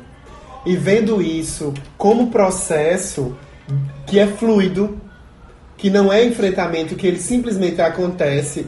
Se a gente observar, por exemplo, a nossa sociedade, ah, muito grosso modo, ainda na esfera do achismo, do- das leituras superficiais, que aí eu não sou um teórico desse rolê, mas se a gente observar isso como um processo, a gente está agora conversando sobre tudo isso para construir base, mesmo que de forma massificada, e a gente faz, uma, faz a revolução como. Eu posso eh, eh, ler a revolução como uma tendência. Porque a pessoa que se informou, que viu a frase, que viu os comentários da frase, algo se transformou nela e ela vai levar isso para a vida dela, para o trabalho dela. E aquela leitura vai virar uma realidade, vai virar um questionamento, vai virar um. um e a revolução começa a se estabelecer, porque a informação vai virar comportamento. Eu estou fazendo isso muito superficialmente, assim, de entender isso como um processo. Então, assim, querendo ou não que seja um enfrentamento militante, ativista, já é fluxo. Já está já tá em curso. Já tá no fluxo. É. Aproveitando, eu vou fazer uma colocação, mas depois que eu chamar a Neto, né? Já que a gente falou aqui do BBB e essas coisas tão atuais. Gente, olha, é impossível a gente comentar alguma coisa que tá acontecendo sem colocar o BBB no meio, porque é um negócio que tá acontecendo agora, atualmente. E é um negócio que, como o Drico falou, que abre muito espaço para diálogo, para opiniões, entre outros. Neto, é, vai que é tua. Se você soubesse quem você é. Olá, mongos e mongas, manas e monas. Eu sou Neto Lima e esse é mais um resumo semanal do Big Brother Brasil aqui pro Songa Mongas. Amadas, o que é essa edição do Big Brother, hein? Que a gente acha que vai flopar, vem um plot twist, deixa a gente passado. Toda semana acontece alguma coisa que a gente fica ansiosíssimo para que chegue de noite pra gente assistir a, a edição. E o Twitter bombando, as redes sociais bombando. Mas é isso, vamos lá começar, né? Guilherme foi eliminado como a gente já suspeitava, graças a Deus. Pra Gabi Martins parar de sofrer press- pressão psicológica, abuso, né, desse, desse macho escroto. E essa, essa, esse paredão do, do Guilherme com o Pyong e a Gisele foi o, o recorde de votações dos Big Brothers do Brasil, do mundo inteiro, de tudo. Bateu mais de 400 milhões de votos, amigas. Já pensasse. E o Guilherme foi eliminado, graças a Deus. E aí começamos a semana, né? Quando tem uma eliminação é de fato quando começa a semana no Big Brother. Teve prova do líder em dupla. E a dupla que ganhou foi o Pyong com o Daniel, né? Dois boy que eu não gosto. Mas enfim, menos mal, melhor do que o Prior ganhar. Porque, gente, vocês estão simpatizando com o Prior, que ele tá engraçadinho, mas ainda não, não nunca confiarei, né? A gente sabe os comentários péssimos que ele já fez. Mas enfim, vamos lá.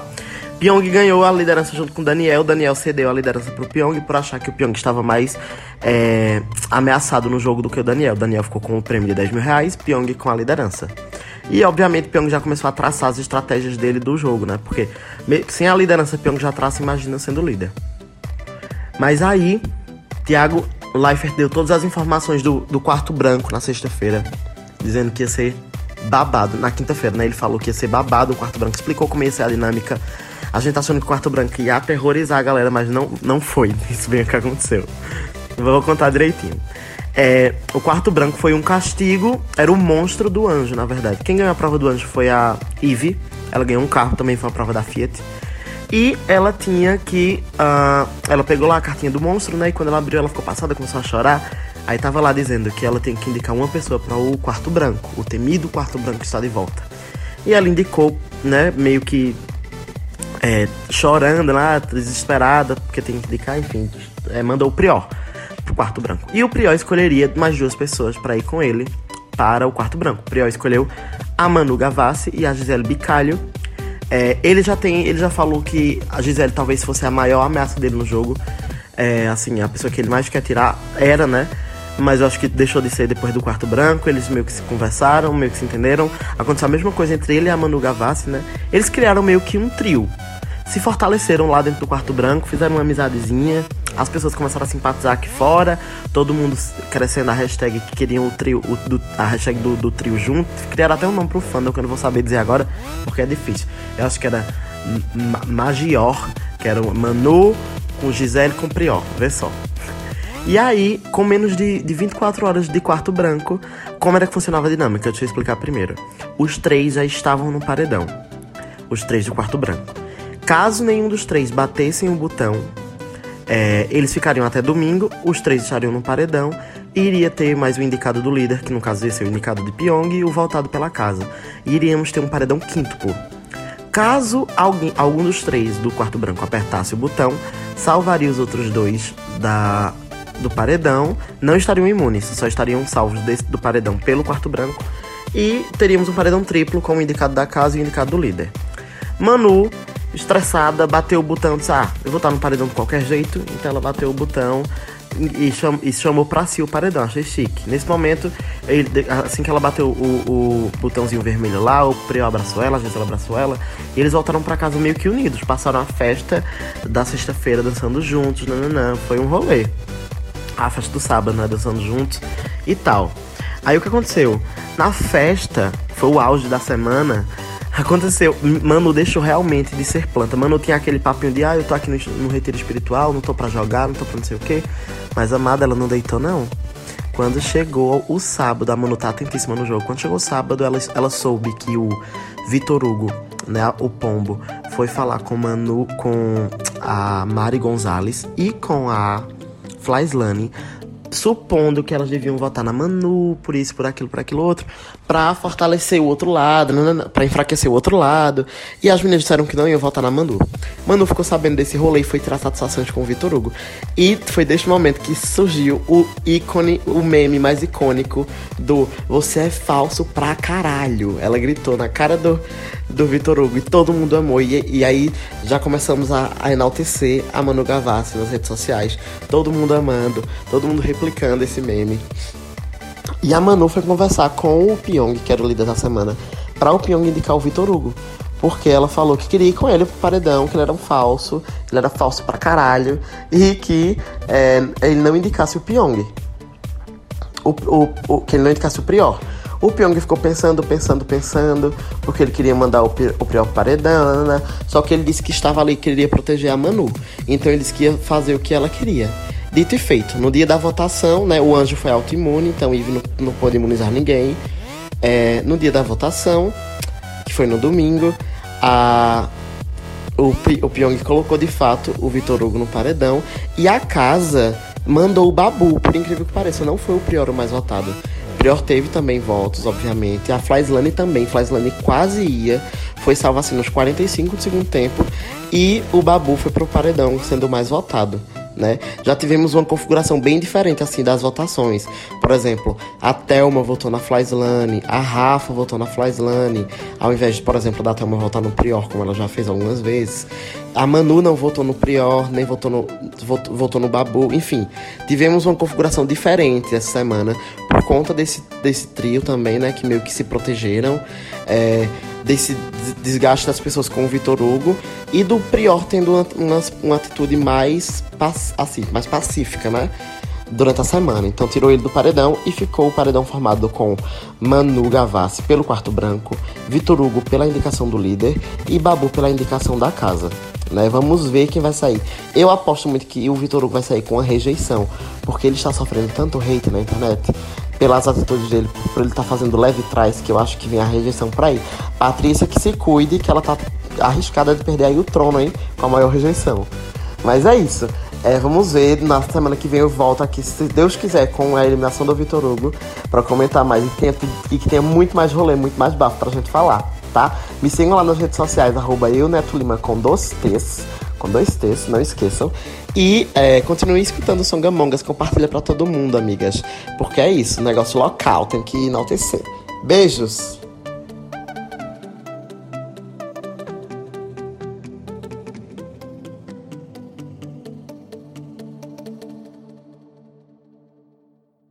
Ô mulher, porque esses negócios de antibiótico o cocô sai que nem gelatina.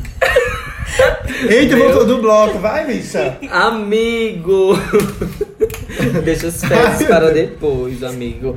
Olha só, é- esse babado do Big Brother é isso, né? Esse rolê. A cada semana vai avançando e a gente vai percebendo o como, é, como o desfecho das coisas vão, vão tomando uma proporção é, que tomariam aqui fora. E na verdade, aqui fora da casa do BBB, as coisas tomam proporções até muito maiores e não são vistas, né? Que bom que a gente tá podendo discutir sobre isso. Outro rolê que eu queria falar sobre militância é que, assim, esse negócio, ah, descansa militante, mas também a questão de, tipo, não é porque você é militante que você está à prova de balas e que você não vai falar mais nenhuma merda, você não vai falar mais nada. Porque é isso que a gente percebe também muito assim, ah, mas fulaninha tão esclarecida, tão militante, falando, dando uma declaração dessa, gente, a gente, como o Rodolfo falou, a gente tá passível a erro também, não é porque a, não é porque a gente é militante que a gente é 100% perfeito, a gente sempre, a- sempre vai ter que estar certo. Eu sei que existe essa cobrança e é até natural.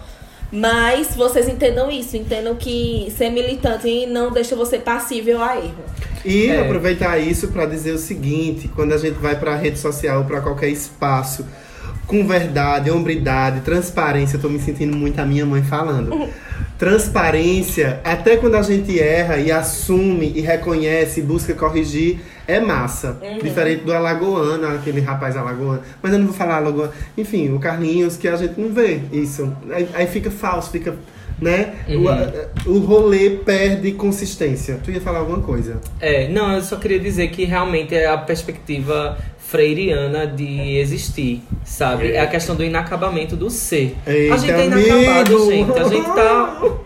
tá, tá assim, se construindo todos os dias. E não é porque a gente se coloca numa posição de. é, Eu, eu, eu coloco assim, de, de aprendente, ou melhor, não é, não é porque a gente se coloca na condição de linha de frente de algum tipo de luta que a gente deixa de ser aprendente. E sem falar que eu acho desumaníssimo as pessoas, tipo, pegarem uma fala de alguém que sempre contribuiu tanto pra tantas coisas e botar a fala dessa pessoa atrás, na frente do que ela já foi ou do Todo que ela já legado, contribuiu. né? Eu por isso que eu sempre acho o ó quem, quem vai atrás de tweets antigos de 2000 não sei quanto, quando você não tinha noção de um feminismo, quando você não tinha noção de um classicismo, de racismo, do que eram as coisas, porque todo mundo já falou merda na internet. Uhum. Aí vem o filho da gaita e pega aquele seu tweet lá de não sei quanto pra dizer que você sempre foi isso, ah, pelo amor Pra de lhe Deus. mostrar É. contraditório, mas Ah, ninguém eu tá acho tão- acabado. E contradição é, é, é, é preciso que a gente se permita contraditório. É, e eu acho, acho tão bom quando o Facebook vem assim. Olha, faz cinco anos que você publicou isso. E tá lá eu falando uma bosta. Eu, eu disse. É. Aí, eu, aí eu penso assim: Facebook da FebT. Aham. Que bom que eu mudei. É no espaço de uma certeza e uma contradição que a gente pode construir um conhecimento novo. É. Né? E, e é, le- é, é muito perverso você fazer isso. Por exemplo, olhar para a história e entender os excessos, as violências que aconteceram. É porque hoje a gente tem o critério do que é violento, mas aquilo a gente não quer mais repetir. E, colo- e- e esfregar isso na cara da pessoa dizendo assim. Há em você essa contradição. Olha, se alguém me provar alguma contradição minha, eu vou adorar. Eu vou dizer, nossa, que maravilha. Você usou o seu tempo para me provar que eu estou errado ou que eu estive errado. Meu amigo, senta aqui seja bem-vindo, que eu vou lhe servir um copo d'água, uma, uma cerveja pra gente conversar sobre, porque esse é o espaço onde eu vou crescer. E aí, É assim, isso. eu. eu... Esse, é, esse foi o momento correto, eu achei. Agora vem um momento cansado, aquele vai bocejar. Vai. Hoje eu não bocejei. Hoje Hoje eu não bocejou. É, porque você deixou todos os seus bocejos na aula de, De, te... de teatro, amigo. Eu tive que lhe cutucar pra senhora não fazer vergonha Mas eu quem tava explanando. cansada. E amanhã tem mudança. Gente, aproveitar, me diz uma coisa. Digo, mas assim, toda vez que agora as pessoas me cobram que eu não me contradiga, eu só cito uma frase de um pensador contemporâneo. Hã? Eu não tenho compromisso com a coerência. Rodolfo Alves. Bato, não tenho compromisso com a coerência gay. A gente Não tá tenho aqui compromisso com a coerência. Teve um professor meu de filosofia que eu guardo isso tanto comigo, Jorge Quintino, Quirino, não sei. Ele trabalhou. ele trabalhou na Secretaria de Meio Ambiente. Foi ele, bicha, que, que criou no, no governo de José Queiroz aquele parque ambiental. Ele que Severino foi- Montenegro. Sim, aí ele dizia assim: é quando a gente, a gente se diz ao se desdizer e a gente se faz ao se desfazer. Olha, menino, é pra tatuar nas estrias da bunda, nega. Mas pra encerrar, pra gente já ir levando o rolê para o final do episódio, é, eu queria perguntar a vocês assim: quando é que vocês deixam fluir e quando é que vocês enfrentam? Como é que vocês conseguem observar isso na vida pessoal de vocês? Com o que quer que seja. Olha, eu deixo, eu deixo fluir. Eu acho que primeiro eu quero dizer quando é que eu enfrento. Eu enfrento, né? Eu vou pro embate quando eu percebo que é, a minha contribuição vai surtir algum efeito e tem futuro. E aí eu vou, eu daria um exemplo muito claro. É, se algum sobrinho, primo, pessoa próxima, amigo, pessoas na rede social que são abertas a, né? é, A- se a essas ouvir, a isso, a ouvir, a dialogar, a, a gente ter um- um- uma troca como essa, né? Que sem ter ninguém certo nem errado, mas pessoas ali aprendendo. Esse, eu, eu- aí eu vou pro enfrentamento, assim, vou pro enfren- enfrentamento que não é nem tão enfrentamento. Eu vou, eu me proponho, Disponho, né? me disponho a- ao diálogo. Mas pro enfrentamento pesado eu também vou, Bi, quando eu vejo que o babado tá sério. Por exemplo, o caso do babado da Lamassa. Né? Eu perguntei, a Lamassa Pizzaria, gente, é um lugar aqui em Caruaru que rolou Que foi cancelado que foi, explicitamente, né? inclusive, foi cancelado explicitamente pela rolê LGBT, porque no dia do Polo da Diversidade tava barrando a entrada de, da galera LGBT, porque, assim, tinha... Não estavam vestidos propriamente, segundo eles. né? Para, É, para os clientes tinha- de família, alguma Isso, coisa e tinha- assim. É, pra família tradicional caruaruense, não podia. Então o que acontece? O Só que que é na uma hora. pena, viu, Laça? Porque eu comprava muito sua pizza de M&M's, agora eu preciso de outro lugar para comprar. A gente vai achar hoje, gata. Ou a gente fabrica essa porra dessa pizza. Sim, Drico. Mas aí assim, eu tava perto de Mila na hora e eu perguntei a Mila e a Milene que estavam perto de mim. Bêbadas, Gente, inclusive, então... Aí eu disse, gente, aquilo dali, o pessoal tá barrando alguma coisa. Tipo, eu, eu, Eu, tava. lembro, bicha. Eu tava me dispondo aí pro enfrentamento. Só que as meninas disseram, não, acho que tá é, cheio, tá lotado. E eles não Eu conseguiram pensava entrar. que era Eles uma não fila, entendeu? Eu lembro desse. Eu tava Pois lá é. na hora dessa Aí, conversa. aí eu vou pro enfrentamento. Sabe por quê? Porque tem muita gente, infelizmente, da nossa comunidade ou não, que não tem esclarecimento sobre seus direitos, sabe? E aí, Eu não, não que eu seja todo esclarecido, mas no pouco que eu puder ajudar de diálogo com uma pessoa que tá ali ferindo os direitos de, de uma pessoa, de, de consumidor, de ir e vir, eu vou pro enfrentamento. Gente, eu lembrei disso agora. Eu tava nessa cena, a gente de longe na esquina, na sarjeta, bêbadas isso. loucas. É. E tu dissesse, aquilo ali, na... aquilo ali na frente da pizzaria é o quê? Aí Mila disse, é uma fila pra entrar. Eu E pensei... aí eu disse, tá? ah, eu pensei que estavam barrando alguém, por isso, ah, porque eu já ia lá. Gente, que babado. Foi. Então nesse momento é enfrentamento. E quando é fluidez? Quando é que Pra mim, eu deixo, fluir? eu deixo fluir quando eu vejo que, assim, é, a pessoa já tem uma opinião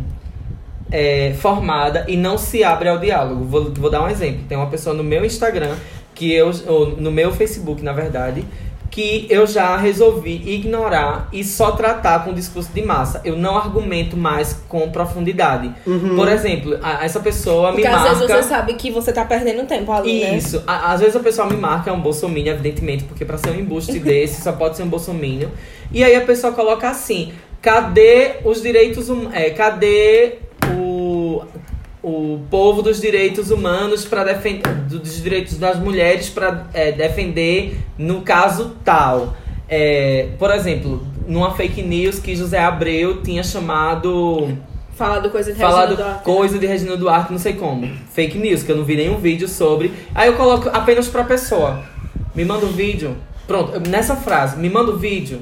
Uhum. Não existe, gente, sabe? Não existe. E aí, quando a pessoa, sabe, parte pra, pra baixaria, aí, aí, assim, eu coloco coisas cômicas e, e muito sarcásticas. Por exemplo, é... Percebe que a bicha não tá fluindo, ela ainda tá no enfrentamento. Eu tô no enfrentamento É, ainda. colocando coisas sarcásticas, ainda retribuindo veneno. Amiga, mas eu só coloco uma coisa pra. Mas ela é sagitária. Deixa ela fluir sozinha lá no veneno dela ou, de- ou deixa ela engolir aquele comprimido do inferno. Mas. Mas assim, sabe? Por exemplo, não discuto mais. É uma coisa que eu deixo fluir. Só coloco, Entendi. ou me manda o vídeo. Ou se não assim, olha, eu tô terminando aqui de trepar, depois eu respondo. sabe, tipo umas coisas assim que tipo eu tenho mais o que fazer, sabe? E aí eu deixo fluir Agora a porque bicha é parou uma de trepar pra responder, ela ainda tá no enfrentamento. Mas na verdade eu não paro, né, de trepar. Diz isso por ironia, né? É, Mila, vai, Mila. Olha, eu concordo com o Drico em algumas Ou partes. eu tô no enfrentamento direto, né? É, eu não a paro, senhora não se cansa, militante. É, olha, Fala, eu acho que é assim. Eu acho que eu sou, eu sou feito Drico. Eu falo. é, eu, quando é enfrentamento. Depende do, do contexto e da pessoa. Eu acho que enfrentamento é quando exatamente. Ai, minha gente, não me perdi. Tá fluindo, tá fluindo. Posso fazer a minha pra ter lembrando? Vai, vai, fala. Ó, eu acho, eu, eu tô, vou falar por, pelo meu. Agora é louca, viu? Uma latinha de Itaipava, bicha. E a Olha. gente fazendo publi de novo. Olha, eu, eu vou responder essa pergunta é, trazendo. Skol, Brahma, estamos aqui. Essa A outra. Bavária, né? A outra, Bavária já fechou. Aí vem, olha É só. aquela que tá proibida, que tá envenenada. Ba Baque. Baque. Ai, veneno. Ai, vixe, Maria. Eu Ai, vou vou- responder a pergunta é, falando pelo meu momento agora. Só uma coisa. Vai. Ô, Baken, me manda uma, uma gradezinha de cerveja pra eu mandar pra esse meu amigo do Facebook. Menino, isso não se fala. Olha, eu vou responder a pergunta falando é, sobre o meu momento de agora. Cansada. É, eu, tô, eu, tô, eu tô mesmo num, num momento, uma amiga minha, Rafaela, a gente tava conversando e eu dizendo assim, ai, os jobs, os clientes, não sei o que e tal e tal. E aí ela fez, olha, tem momentos que são momentos noite, onde você se aquieta, silencia e, e, e reelabora a vida, o olhar e tudo. E tem momentos que são momentos dia, onde a coisa acontece, o sol brilha, você bota a cara no sol e não sei o que, não sei o que. E eu acho que eu tô no momento noite. Então, assim, eu, eu mesmo agora me coloquei para fluir.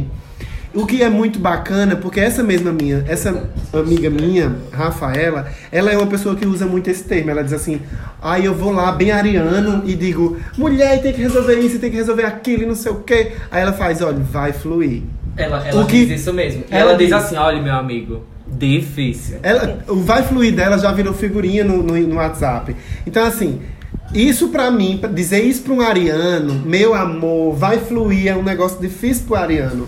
Mas eu acabei apanhando tanto dos rolês que agora eu não tenho. Eu cansei. Então agora eu flui ou eu. Tá entendendo? Tem um então, assim, Ou flui ou flui, né? no geral, olhando de cima, eu estou querendo me permitir fluir. Eu fluir. E esses enfrentamentos das militâncias, o meu lugar de fala é um lugar de entender, ter um senso crítico sobre as coisas, mas eu não sou, eu não me considero um militante. Talvez na interpretação arbitrária da fala das meninas lá no no Mamilos, talvez eu seja um ativista. Talvez eu, eu esteja. Não, é. Talvez a minha postura de vida seja ali. é, entender a coisa, fazer um post, compartilhar, é, conversar com uma pessoa, mas eu não sou uma pessoa que, por exemplo, como Adriano, está envolvido em vários movimentos, em vários grupos de WhatsApp, que está como Mila, sendo convidada para diversas rodas. Cacete! Para diversas rodas de cacete, Sem não. quebrar. Minha gente. Imaginou a roda de cacete, eu ia amar. E um bolsominion no meio. Isso não se fala. Aí vem, Mila tá sendo convidada para diversas rodas, agora no mês de março, de mulheres trocando. Menino, tem uma criança chorando né? no outro AP ali. É, escutou o cacete, ficou assustada. É, Será que apanha? Aí veja, Mila tá sendo convidada, isso é violento. Tem, Mila tá sendo convidada para diversas rodas de mulheres, conversando sobre mulheres, sobre feminismo, sobre o rolê todo. Então eu acho que Mila e Adriano, nesse rolê, estão muito mais ligados ao enfrentamento do que eu. Qual é o meu enfrentamento? Eu ainda estou buscando esse lugar. Inclusive, muito em crisezinha com o meu conteúdo pessoal no, no Instagram. Eu tava conversando isso contigo, não foi no Uber. E eu olho e digo assim, nossa, eu tô falando só do meu dia, só do que eu fiz. Ah, eu adoeci no carnaval porque eu tomei O que é chuva. ótimo, eu adoro assistir os stories de Rodolfo.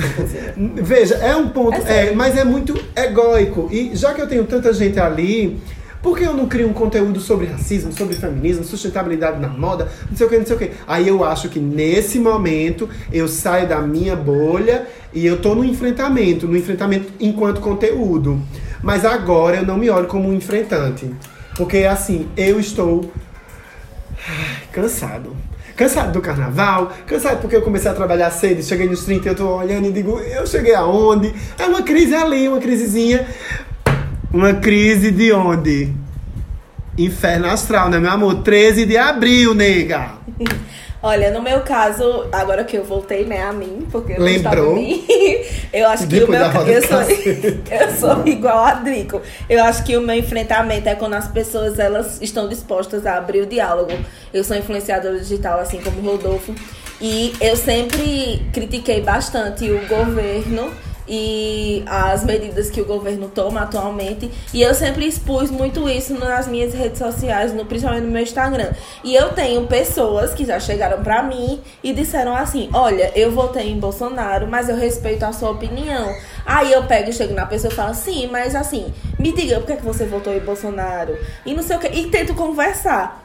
Esse é o meu enfrentamento, apesar de eu dizer assim que eu gosto dos cacete, eu, eu tento ser bem pacífica, sabe? Eu tento mesmo. Agora, quando é pra deixar fluir, eu acho que é, eu sou feito Drico também, eu acho que eu não deixo fluir, eu acho que eu só bloqueio e sigo a vida. Eu tô deixando de seguir ou silenciando. É, eu acho que é isso também. Tipo. É, mas assim, pra que a gente não entenda ou deixar fluir como a- apenas a essas pessoas tóxicas e tal que aparecem, é, eu, eu encerraria assim a minha fala dizendo que é deixar fluir algum tipo de processo, processo de construção de uma ideia também.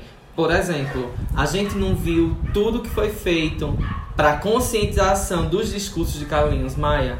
Amiga, agora é com ele. Sim, É. exatamente. Agora, Agora é com é ele. com ele. Pra mim, a, poli- a cultura do cancelamento contribui nessa coisa do deixar fluir no sentido de que Entendi, levantamos essa questão, amiga. Agora. E Eu aí, sei que luta. É contigo, que- Boca Rosa. É. Agora. Aham. Tá ligado? E Agora assim, é contigo, aí a- Adson Guilherme. Aí, a- veja, é tão processo que aí se a gente, por exemplo, pegar agora no carnaval que a Carlinhos Maia entrou no camarim da Pablo, toda se aproveitando de um rolê, e a Pablo ali muito fina, educada, mas de certa forma constrangida e, e pensando sobre, né? Veja, é um processo, a bicha ainda parece que não aprendeu sequer. Sequer, Sequer. é, etiqueta social, de saber onde entrar e onde não, não entrar, e onde é. Noção, bom senso. Bicha, Pablo se recusou a tirar foto com ele. Essa é a Foi, verdade. foi. Então, assim, bom senso ainda ela ainda não adquiriu, porque tem coisa. Conhecimento, como diz a Rita Von Hunt, não é produto, conhecimento é processo. Ai, Rita maravilhosa. Rita maravilhosa. E assim, como a bicha lá e outras outras outras pessoas é, é- é adultas não são, não estão mais na escolinha pra gente vivenciar um processo de desenvolvimento humano e cognitivo. É adulta, bicha, a conta chegou. O boleto tá na mesa. Viu, nega? Correta. Correto. Se fosse uma criança, a gente esperava, a gente compreendia, né? Ah, a criancinha machucou o coleguinha.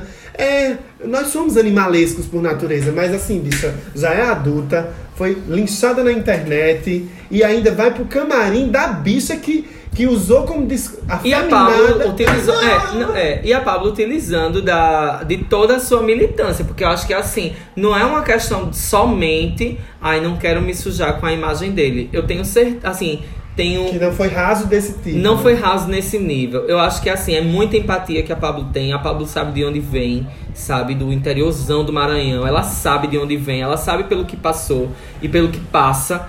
E aí ela, é, evidentemente, ela não vai é, é, dar os frutos de tanta luta que ela tem é, pra, sabe, pra se, se manchar com, com a cancelada. É. Sabe? E aí, o, é, aí, pra mim, é o cancelamento do bem, porque ele tá na cadeirinha de pensar. No banquinho. Na do chapeuzinho de cone virado pra parede, né? É, aí, é, na cadeirinha de pensar. Esse né? episódio vai dar duas horas. As analogias de escola são maravilhosas, porque é tudo aprendizado. É. Gente, que lindo. Mas, gente, ó, agora Vai. ro- rola um momento que é o seguinte: a gente falou no início da temporada que a gente iria fazer o biscoito apenas uma vez por mês. Isso. Porque a gente queria dar os destaques. Menino, olha, eu pago pra elas Super serem. gêmeos ativar.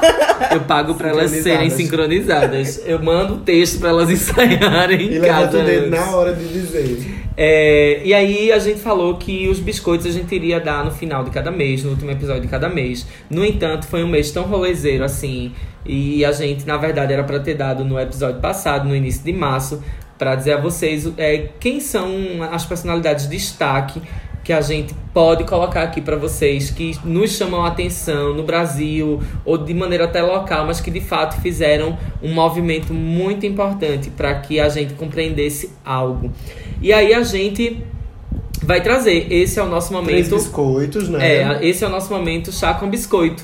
E aí vocês, nas nossas redes sociais, vão eleger qual dos três biscoitos aqui vocês querem elencar como destaque do mês de fevereiro. Não é isso, Drico? Não é essa dinâmica?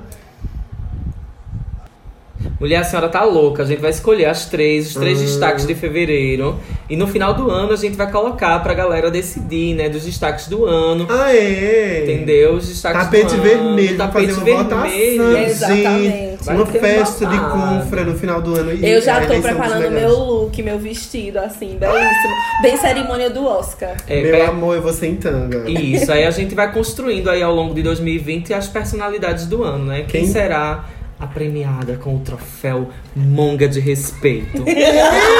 Ah, já saiu o nome do troféu. é babado. Olha, Monga de vamos lá. Respeito. Quem começa a dar o biscoito da... é, é, biscoitar, né? Dar o biscoito é Vamos babado. biscoitar? Quem começa? Ah, eu vou. Olha, gente, vê só. É, como a gente não pode parar de falar do Big Brother, eu vou dar o meu biscoitinho, meu potinho de biscoito do mês de fevereiro para Manu Gavassi. É, por quê? Porque a bicha foi gênia. Isso é, é nenhum. Olha, se você voltar, eu quem não assiste, mas pelo menos já tentou assistir, e nunca viu uma participante do Big Brother como Manu Gavassi. Assim, pela estratégia dela de marketing, antes de entrar na casa, ela gravou milhões de vídeos e foi postando ao longo, o que é, um, é uma estratégia tipo nova que ninguém nunca fez. É, a personalidade dela mesma, assim, tipo, ah, eu acho que o Boninho às vezes deve morrer de raiva dela, porque ela é aquela pessoa que tá ali cagando Pra produção. pra produção, pra esses negócios assim. E eu sei que tem gente que não gosta, mas eu acho que é um. É, um, é, é, ela é a personalidade dela, ela é, ela é daquele jeito diferentona É mesmo. né? Isso. Ela tem um destaque de fevereiro, né? Pra você. É, isso. E também, assim, ela pode ter falado algumas merdas? Pode ter falado, mas é como a gente tava conversando sobre a questão da militância. Pelo menos, é, assim, que eu perceba, ela sempre foi muito correta nas colocações. De- é, pode ter falado alguma bosta, pode ter falado com certeza, porque ninguém tá ah, passível a, a acertar sempre, como eu já tinha dito a vocês. E é isso. É, meu- assim, sobre Manu, rapidão, o que eu acho é que ela, ela consegue ser muito didática toda vez que ela fala da pauta feminista. Eu, Uhum. acho, eu acho isso um destaque na Tanto é que participação os, dela. os próprios caras escutam ela quando ela fala. Pois é, é. sobre Manu eu não tenho o que comentar porque eu não tô assistindo. Tá, mas assim, eu é, na verdade nem precisaria, amigo. Mas é Eu porque só eu vejo queria... no Instagram dela, eu vejo. É porque eu queria muito deixar esse, esse- essa questão, né? Toda vez que a galera se reúne, até para as outras companheiras dela, eu acho que ela é muito didática. Aham. Ela explica direitinho, Tia Manu. tintim por tintim. Eu acho que é o troféu Tia Manu de fevereiro, viu? E quais os teus biscoitos? Meu biscoito, meu, eu abro meu, todo, todo meu pote de biscoito, né? Pra tomar Que com... dê pra um. É um babado. Eu vou abrir todo o meu pote de biscoito aqui e vou derramar em cima do galo da madrugada desse Pra ano. alguém Mas comer os biscoitos, né? Evidentemente. Eita! Vou dar os biscoitos pro galo, mas na verdade, é, quem compartilha comigo, né, de- de- desse, dessa comilança de biscoitos é o nosso querido Leopoldo Nóbrega. Tá, assim, aplausos. Aplausos. gente, Aplausos. Leopoldo, né, que é esse artista incrível que já é o segundo ano que ele desenha o galo, que ele produz o galo, que ele pensa o galo e que ele fez o galo virar manchete positiva no Jornal do Comércio, né, em 2020, né? É aquela história, sem críticas, como foi Rodolfo? Sem polêmicas, tá lindo. Foi o texto da capa do Jornal do Comércio no dia seguinte, gente. E É foi um belíssimo. É muito. É, é- Olha, eu e quem não babado. é de Recife, quem não é daqui de Pernambuco, procurem, gente, porque ficou muito lindo mesmo o Galo da Madrugada. E pra quem não sabe, o Galo da Madrugada é, uma- é um- um- um- é muito esperado que ele venha trazendo uma, uma grande mensagem. E aí, assim, a- é, mesmo dando os biscoitos pra Leopoldo, eu também, por exemplo, mencionaria o, o Homem da Meia-Noite, que ele veio fazendo críticas maravilhosas, né? Sim. No- Sempre vem, né? Sempre Isso, vem. mas aí voltando à questão do Galo, o Leopoldo esse ano trouxe é, o, o Galo da Madrugada com todo um contexto de sustentabilidade da moda. é, Dos materiais. Utilizou muitos materiais é, que são da moda que é produzida no, no- em, em todo Pernambuco, né, no polo de confecção de Pernambuco. É, trouxe também a, a questão do imaginário infantil, né? é, trazendo Sustentabilidade isso, também. discos de vinil que foram pintados e de- desenhados e pintados por crianças nas escolas públicas do Brasil todo, inclusive da África. É, e aí, De outros assim, países, né? de outros países, compôs todo o corpo do galo com elementos surreais. E foi o primeiro ano que o Galo da Madrugada É unânime. tinha, tinha notoriedade durante a noite, porque ele também era Piscava, iluminado. amigo. Também ele era, era ele tinha iluminado. tecnologia envolvida, né? Um rolê de Isso. sustentabilidade, tecnologia, É, afeto, não tem como. responsabilidade é, de materiais. Foi incrível. é um não trabalho tem como não dar o destaque a Leopoldo no mês de fevereiro. Vou fazer uma- um engancho dessa fala sua do Galo e dizer que no site boxfashion.com.br uma amiga nossa escreveu uma crítica sobre essa postura de criticar o Galo, porque na época que o projeto foi apresentado, a internet já começou, né?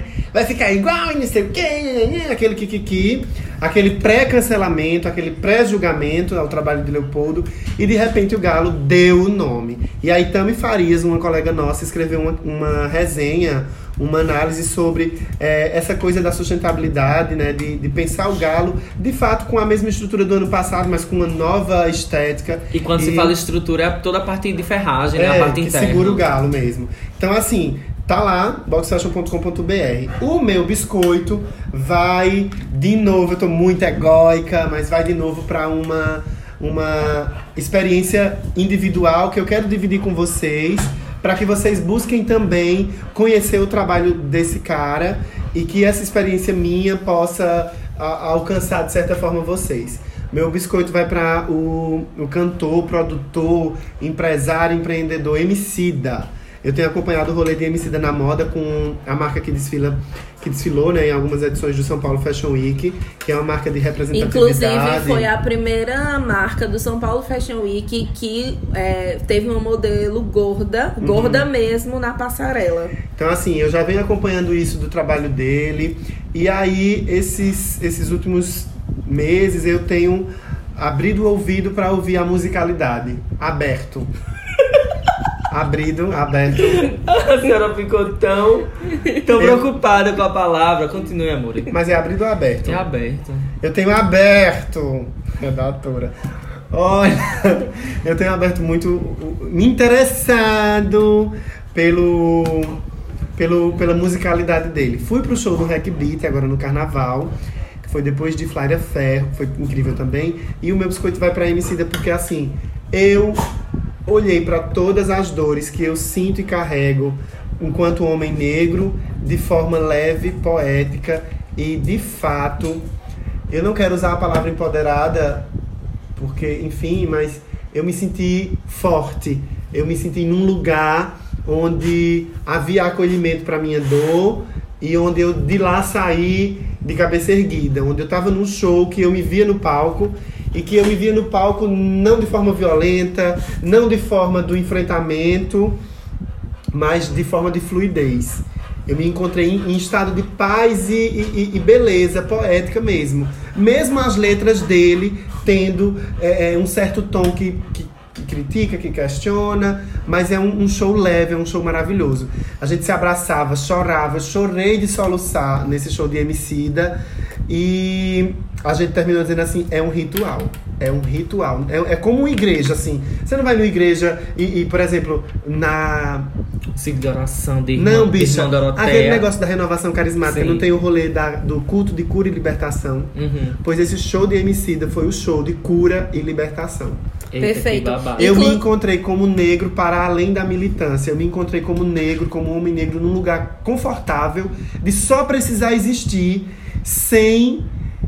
Sem mais nada. Sem dar explicação. Sem dar explicação. É o show de Emicida, bicha. Inclusive, Diga aí! Agora diga isso no Instagram que você vai receber uns comentários bem legais. Inclusive, Vou dizer sim, gerar engajamento. Inclusive, é, eu falei pra, pra Rodolfo e recomendo pra vocês também.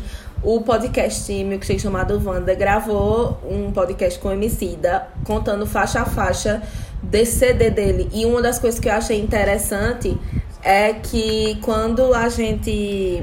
Qu- Enquanto a gente tá num, num- em tanto ódio por conta de política e de outras coisas, a gente tem um rapper que, ao invés de estar falando, denunciando isso, o que ele denuncia também, mas ele principalmente tá falando muito sobre amor. Tanto amor próprio, quanto amor familiar, quanto amor contra a pessoa. E é muito foda isso. E é por isso que eu também adoro o CD dele. E queria estar nesse show, mas questões, né? Aham. Tá bom, minha gente, mas o episódio já tá indo pras três horas, né? É, Vamos retalhos lá. em 3, 2, 1. Minha coxa de retalhos esse mês, meu pedacinho de pano pra gente juntar nesse grande tecido colorido, vai ser para o filme Bacurau. Eu não posso Assistiu? indicar outra coisa. Assisti por um link maravilhoso que eu encontrei. No Xvideos, via Twitter. É, tinha lá, Bacurau, é, gozando na cama.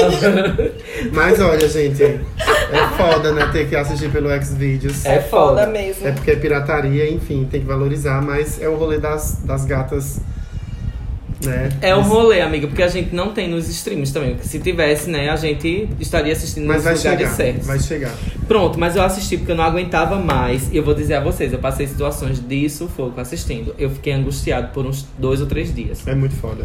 Eu fiquei muito, muito. Olha, pesado. Não assista se você tiver, assim, num dia que você não tá, assim, sensível. Num dia que você tá sensível, num dia que você tá vendo que, você tá enfrentando e não fluida. Isso. E assista no dia do, da fluidez, bicha. Não assista, não, em outro dia, não, porque vai ser pesado. Mão na cara e gritaria. Minha coxa de retalhos, meu pedacinho de pano, vai pra um seriado que eu lembrei agora qual foi o que eu estava assistindo e maratonei com o Milene no carnaval. Tá, Foi- enquanto tu lembra, é só pra dizer que Bacurau é sobre um, um lugarejozinho, que assim, não Mas chega... ela já tinha lembrado. Eu tinha lembrado.